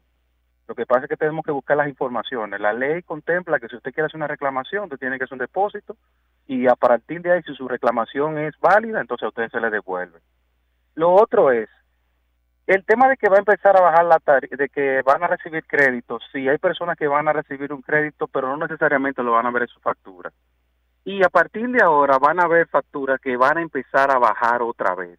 No necesariamente por el crédito, como la persona que acaba de llamarte ahora mismo, que recibió 300 pesos menos, sino porque ya hay una tendencia a que a partir de ahora empiece a bajar las demandas por el tema del calor, de que los muchachos vuelven al colegio y todo eso. O sea, que a partir de mediados de agosto, principios de septiembre, vamos a ver una reducción de la tarifa, pero es por un tema técnico, no necesariamente por aquellos 160 millones.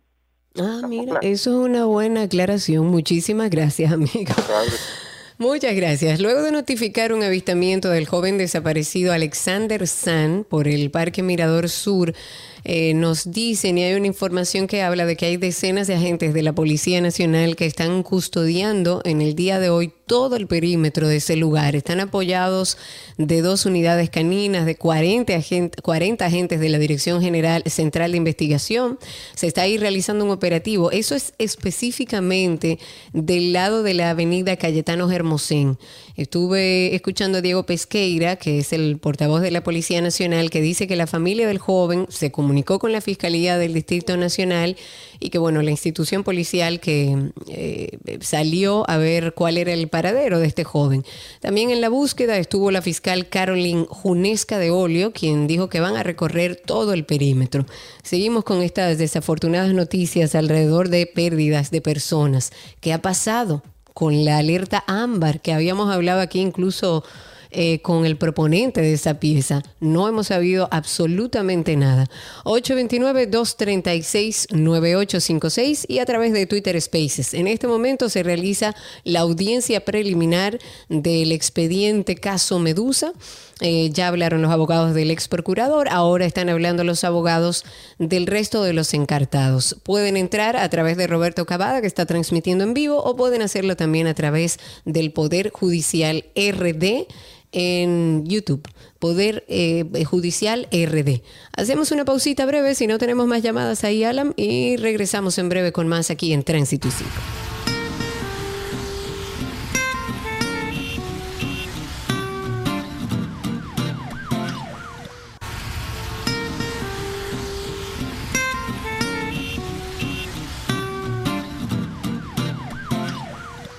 Seguimos con la última parte de Tránsito y Circo. Pueden llamar para contarnos cómo está el tránsito, cómo anda el circo. 829-236-9856 y a través de Twitter Spaces. Recuerden que es una vía facilísima de comunicarse con nosotros. Solamente tienen que buscarnos como 12 y 2 en Twitter, en la aplicación nativa, y ahí van a ver unos circulitos. Clique encima. O en nuestro perfil pueden encontrar también el enlace directo donde cliquean y ya están con nosotros. 829-236-9856. Tengo a nuestro amigo Yanko Briseño, que está a través de Twitter Spaces. Amigo, cuéntanos, habilite su micrófono, lo escuchamos al aire. Hola, Karina. Hola, Yanko. ¿Y qué es lo que pasa? Yo estoy aquí viendo la audiencia, como tú nos pediste. Por favor, actualízame. ¿Qué es lo que ha pasado? Que yo me, estoy histérica aquí, ansiosa. Bueno, básicamente eh, los abogados de, del señor este, Jan Alain, él decía que habían problemas. Después le cambió el nombre problemas por otro nombre.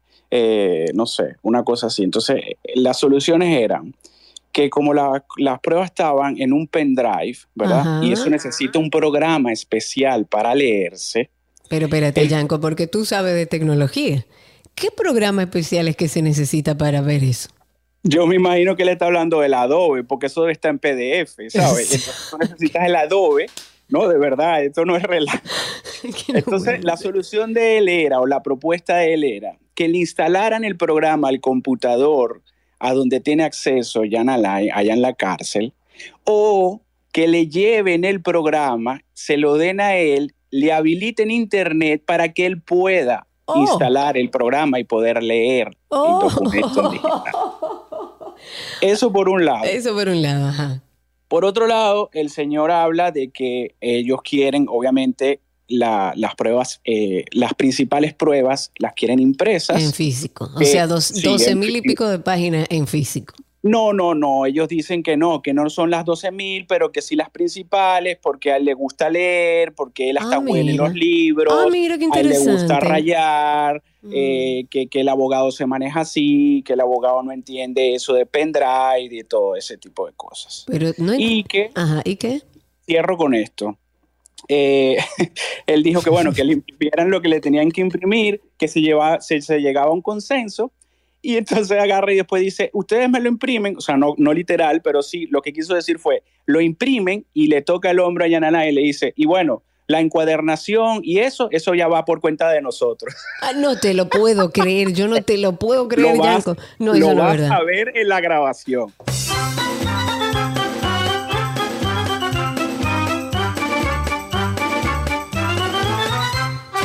Señores, de lo que nos estamos perdiendo. Y aquí ya ustedes saben, eso no, eso va a ser para largo. Si así empezó pidiendo que le impriman documentos, hablando de encuadernación, de que el encartado, en este caso el ex procurador, necesita oler las hojas, rayarla y sus abogados también, pues bueno, tenemos en la línea a Nadia, que está con nosotros. Nadia, cuéntanos. Sí, hola Karina. Felicidades por su programa. Muchas Eh, gracias. Yo soy una fiel oyente, pero casi no llamo. Eh, me gusta oírlo. Eh, yo tengo mi denuncia acerca de De Norte porque yo eh, hace unos cuatro meses comencé a recibir mi factura. Yo pagaba anterior a eso mil y algo porque tengo mis hermanos de visita en mi casa y siempre tiene la computadora prendida, mil ochocientos pesos. Me subió la factura de 800 a 1800. Pues hace cuatro meses, ya cinco ahora, la factura me subió a seis mil pesos. Pero hay un dato curioso en esto. Yo tengo paneles solares. Oh. Entonces, no entiendo cómo yo, teniendo paneles solares, me sube la factura a seis mil pesos. Fuera de los paneles están los aire acondicionados, todos inverter. Y con ellos la factura me subió a 1800 porque eran 800 que yo pagaba. Entonces, ahora con el debacle de, de las EDES, me subió a seis mil pesos. Yo pensé que ahora con el asunto de que le iban a revertir el crédito, porque yo por la ¿No has visto en tu no factura que te han acreditado algún monto? No. 95 pesos me acreditaron. Ok. Me llegó de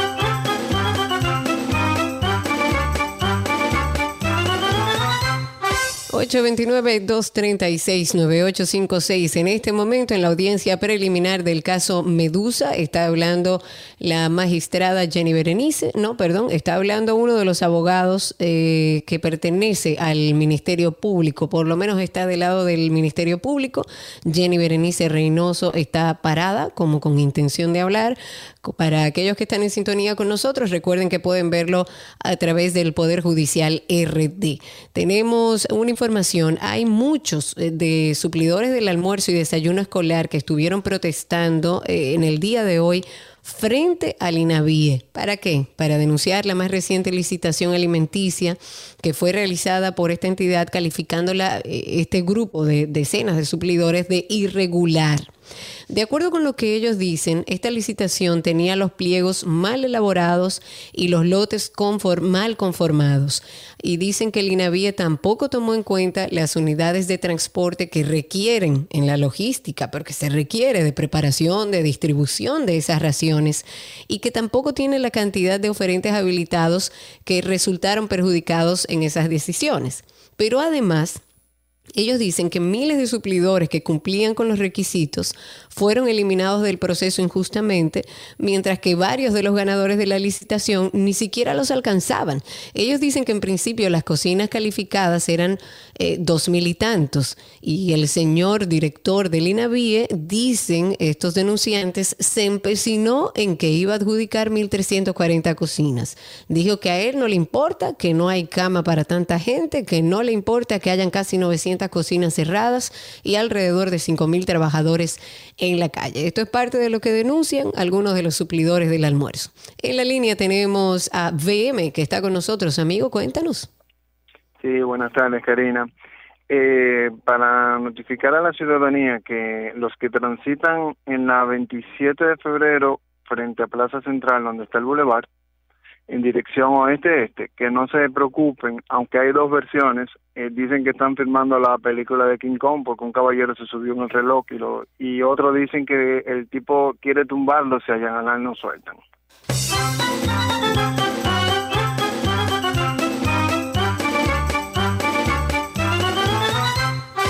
Yanko, por favor, anota ahí lo que está hablando la magistrada Jenny Berenice y vuelve y levanta la mano cuando ya tengas la información. Necesito reporteros que me digan qué está pasando en la audiencia preliminar. En este momento está hablando Jenny Berenice Reynoso, parada frente al Estado, al lado de Wilson Camacho. Yanko, espero el resumen. 829-236-9856. Cuéntenos cómo está la calle, cómo está el tránsito y el circo y también a través de Twitter Spaces.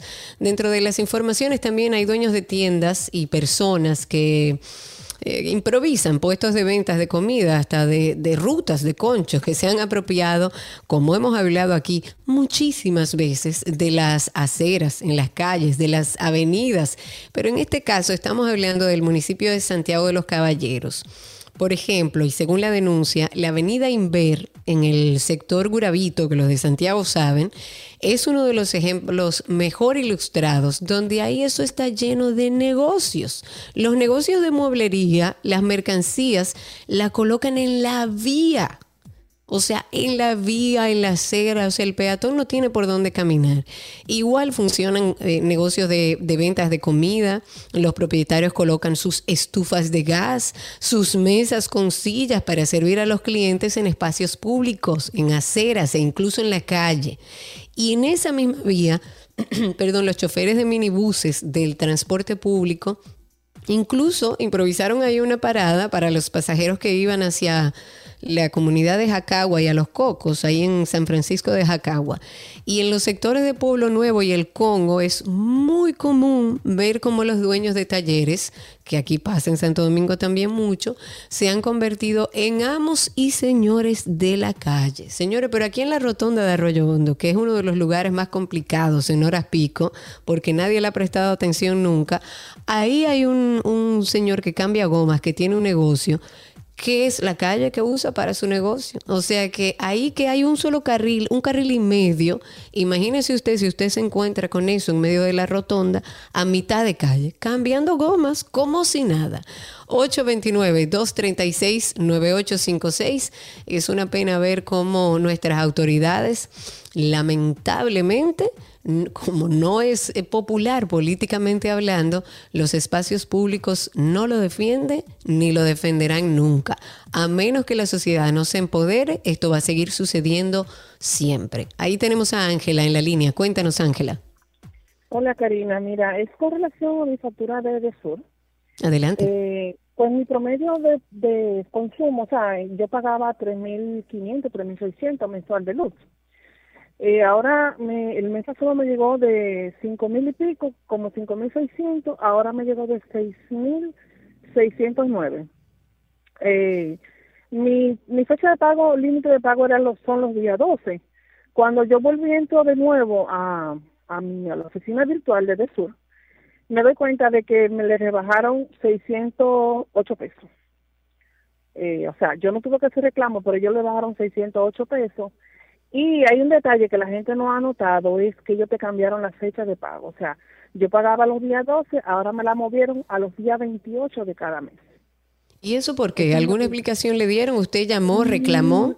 No, yo no reclamé, simplemente yo no reclamé, pero ya yo he visto en otras personas que han dicho de que le hicieron los, eh, que le bajaron 200 pesos. Digo, déjame chequear cómo está mi cuenta. Mi cuenta. Cuando yo fui, vi que tenía 600 pesos menos. Yo no había hecho ningún reclamo ni nada, pero lo que no me gustó es por qué movieron la fecha de pago. Yo no quiero que, o sea, que me recompensen con que me den 14 días, 16 días más para pagar, simplemente con que eh, de, den la tarifa justa, la tarifa justa. ¿Entiendes? Claro, eso es lo que está pidiendo todo el mundo. Muchísimas gracias. Bartolomé está en la línea con nosotros. Adelante, Bartolomé, cuéntanos. Buena, buena, Karina. Yo tengo dos denuncias en vez de una. La primera es, no, yo soy vivo ahí en el millón y yo soy el encargado del, edificio. Y tenemos el área común que comenzamos pagando unos cuatro mil y pico pesos. Tú sabes que eso consta de bombillos de bajo consumo y, y la bomba sumergible. Pagamos 400, eh, cuatro mil pesos Después se fue subiendo a 5 a 6 mil pesos. ¿Y tú sabes cuánto ya estamos pagando, mi amor? 17 mil pesos por la, solamente por el área común. Que no lo.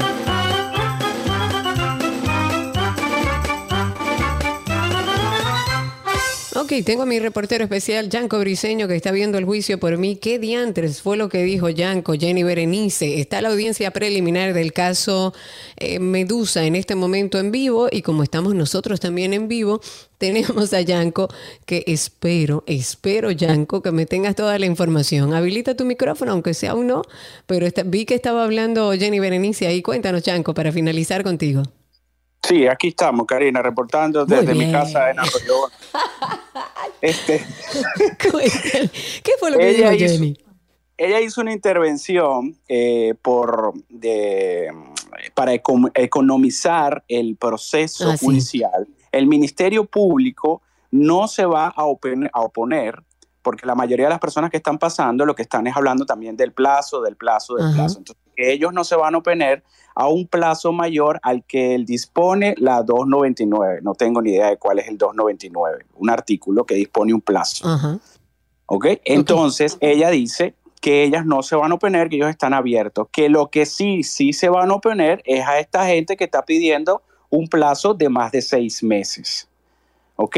Pero que a un plazo razonable que se apegue al 299, ella no tiene ningún problema. Y ella cerró diciendo que hay alguien por ahí diciendo que el ministerio tiene no sé cuántos miles de casos, que no importa, que puede tener un millón, que ella está puesta ahí para resolver eso. Muy bien. No por estas palabras, esas palabras se las puse yo como mal reportero que soy, pero por Lo importante es saber lo que se está hablando ahí, Yanko. Gracias, te quiero.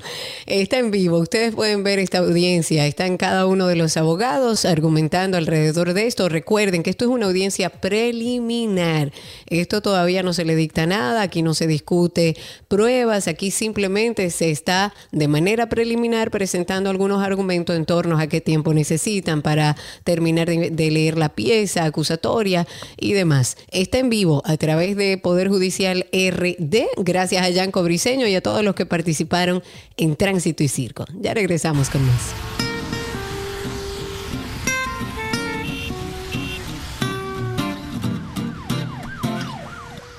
¿Qué aprendiste hoy? Llega a ustedes gracias a Nido Crecimiento, Tu Amor, Su Futuro y gracias a Palapisa, expertos por tradición.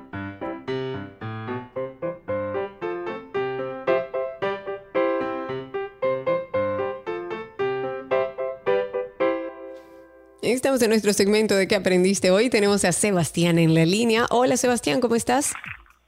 Hola, bien. Qué bueno, ¿cuántos años tienes? 12. 12 años. ¿Y qué has hecho en estas vacaciones, Sebastián? Cuéntame un poco de todo lo que has hecho. Jugar fútbol y divertirme. ¿Dónde tú juegas fútbol? En Barça. En Barça. ¿Y qué tú quieres ser como cuando sea grande? Un jugador profesional o un empresario. Muy bien. ¿Y qué, cuál es tu equipo favorito de fútbol? El Barça. Y lógico. Mire, ¿tú te sabes algún chiste, una adivinanza? Sí. Adelante usted. ¿De qué murió el capitán Jack Sparrow? ¿De qué murió el capitán Alan Jack Sparrow? No sé, ¿de qué? De un disparo. Por favor, Alan, anótalo ahí. Muchísimas gracias, Sebas. Tenemos aquí un regalito para ti. ¿Qué aprendiste hoy?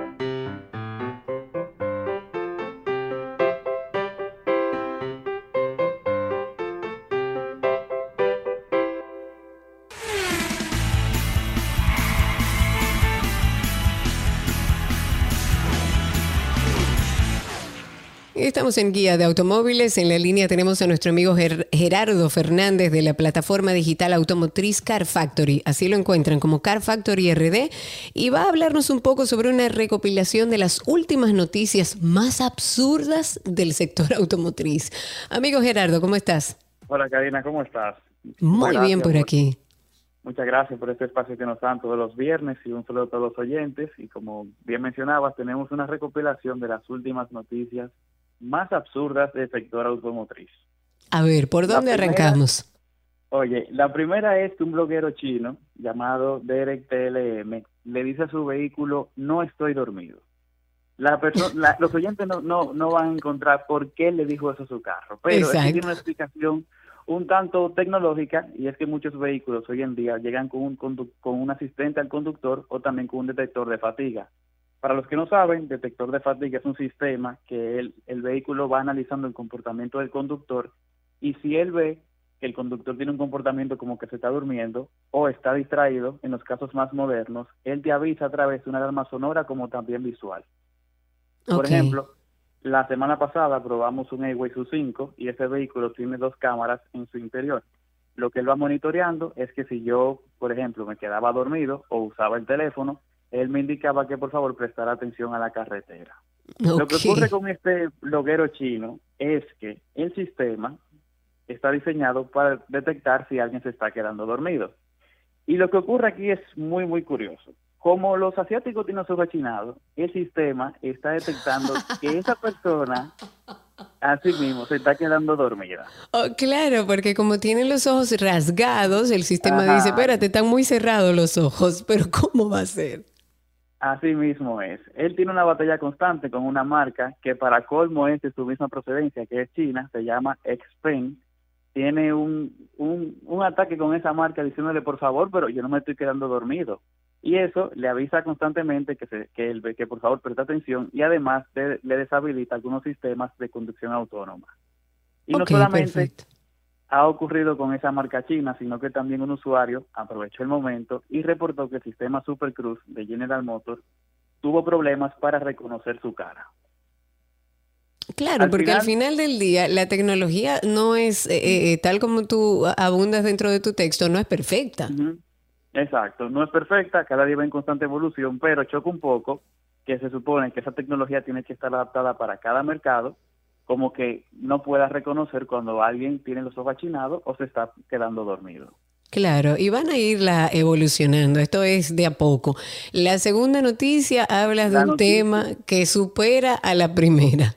Posiblemente la supere, y es que gracias a un, a un challenge en TikTok se están robando más Kia eh, y Hyundai que en años anteriores. Y de hecho, Milwaukee, Ohio, Florida y Texas, prácticamente todos los días se están robando un vehículo de estas dos marcas. Pero ¿y esto por, qué? es un reto que se llama de que Kia Challenge o Kia Voice. El desafío consiste en que tú coges el carro de un desconocido, tú le quitas la tapa de, que está debajo del, del guía, tú conectas una entrada USB, no sé exactamente cómo es que lo hacen, pero logran prender el carro y se lo llevan. ¿Cómo va a ser? O sea, es un challenge, qué bonito. Ya lo sabes. Ahora bien, para que no se asusten los oyentes, eso solamente pasa con, con ciertos vehículos cuando no tienen inmovilizador electrónico del motor. Solamente hay autos de Kia 2011 y Hyundai 2015 afectados con este problema y con algunos modelos en específico. Y el lío, el lío ha sido tan grande que ambas marcas en Estados Unidos han tenido que lanzar un comunicado diciendo, por favor, los vehículos del año tienen todos ese equipamiento básico que es el inmovilizador del motor electrónico. Así que que no cunde el pánico que solamente está pasando con autos de Kia 2011 y de Hyundai 2015 en modelos específicos. Exacto, no vaya usted a salir a vender su vehículo para que no se lo roben en medio de un challenge. Perfecto, recuerden ustedes que esta plataforma de Car Factory tiene muchísima información alrededor de vehículos. Aquellos amantes de los vehículos pasen por ahí, arroba Car Factory RD, así lo pueden conseguir. Amigo Gerardo, muchísimas gracias. Gracias a ustedes, nos vemos. Así será, un abrazo grande y hasta aquí, Guía de Automóviles.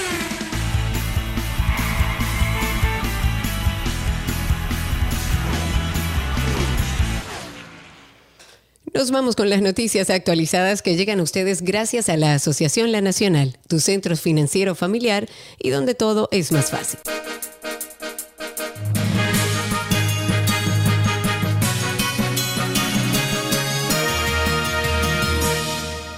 Estamos en las noticias actualizadas, iniciando con que hace unos días un equipo científico publicó la detección de 35 contagios en humanos. ¿De qué? De un nuevo virus de origen animal en dos provincias chinas y repartidos en el tiempo. Es del género Enipavirus, pero aún es como muy poco lo que se sabe de él. Si se transmite entre personas, de dónde viene, si hay motivo para alarma. Bueno, el catedrático de microbiología de la Universidad en Salamanca, que está en el centro este español, Raúl Rivas, ha contestado a esta y a otras preguntas y en su opinión este es un nuevo virus a vigilar por sus antecedentes.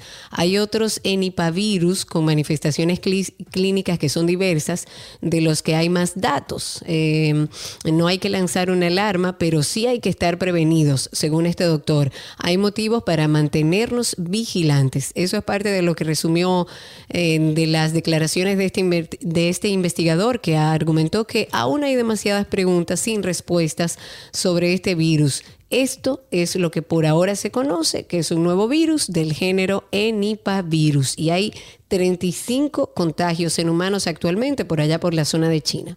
El senador de la provincia de Duarte, en otra noticia, Franklin Romero, sería el nuevo vocero del PRM en el Senado. La información la ofreció el senador de la provincia Sánchez Ramírez, Ricardo de los Santos, durante una llamada telefónica al programa el despertador y de los Santos dijo que hasta donde él tiene entendido, el nuevo vocero del Senado va a ser Franklin Romero. Y de igual manera dijo que probablemente el diputado Julito Fulcar se mantendrá como vocero del PRM en la Cámara de Diputados. En otra noticia, cinco importantes compañías chinas, entre ellas dos grandes petroleras, anunciaron en el día de hoy que van a dejar de cotizar en la Bolsa de Nueva York. Esto en momentos en que las empresas del gigante asiático están bajo la lupa del regulador estadounidense. En comunicados separados, las compañías de petróleo Sinopec y Petrochina, el peso pesado de los seguros China Life Insurance, eh, Insurance, el gigante de aluminio Chalco, así como una filial también de Sinopec con sede en Shanghái, han asegurado que están iniciando los trámites para una retirada voluntaria de la Bolsa de Nueva York. De esta manera finalizamos, no sin antes recordarles que tenemos nuestro proyecto de Karina y Sergio After Dark. Esta noche vamos a estrenar un interesante episodio donde hablamos abiertamente, de manera educativa, sobre el tema de orientación sexual y la identidad de género. Pase por ahí por Karina y Sergio After Dark. Mientras tanto, el más reciente, hablamos sobre el miedo a envejecer.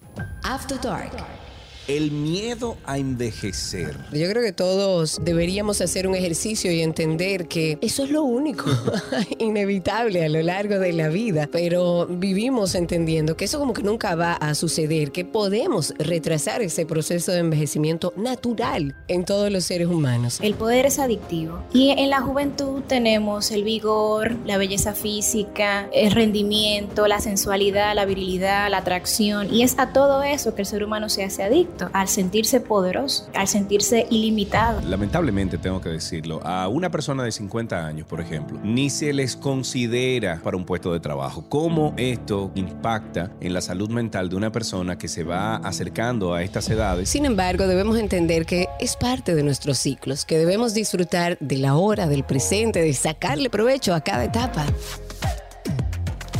Karina y Sergio, After Dark. Pueden encontrarnos en todas las plataformas de podcast como Karina y Sergio After Dark y en redes sociales asimismo. Por ahí pueden escribirnos, mandarnos mensajes de audio en Instagram como Karina y Sergio After Dark.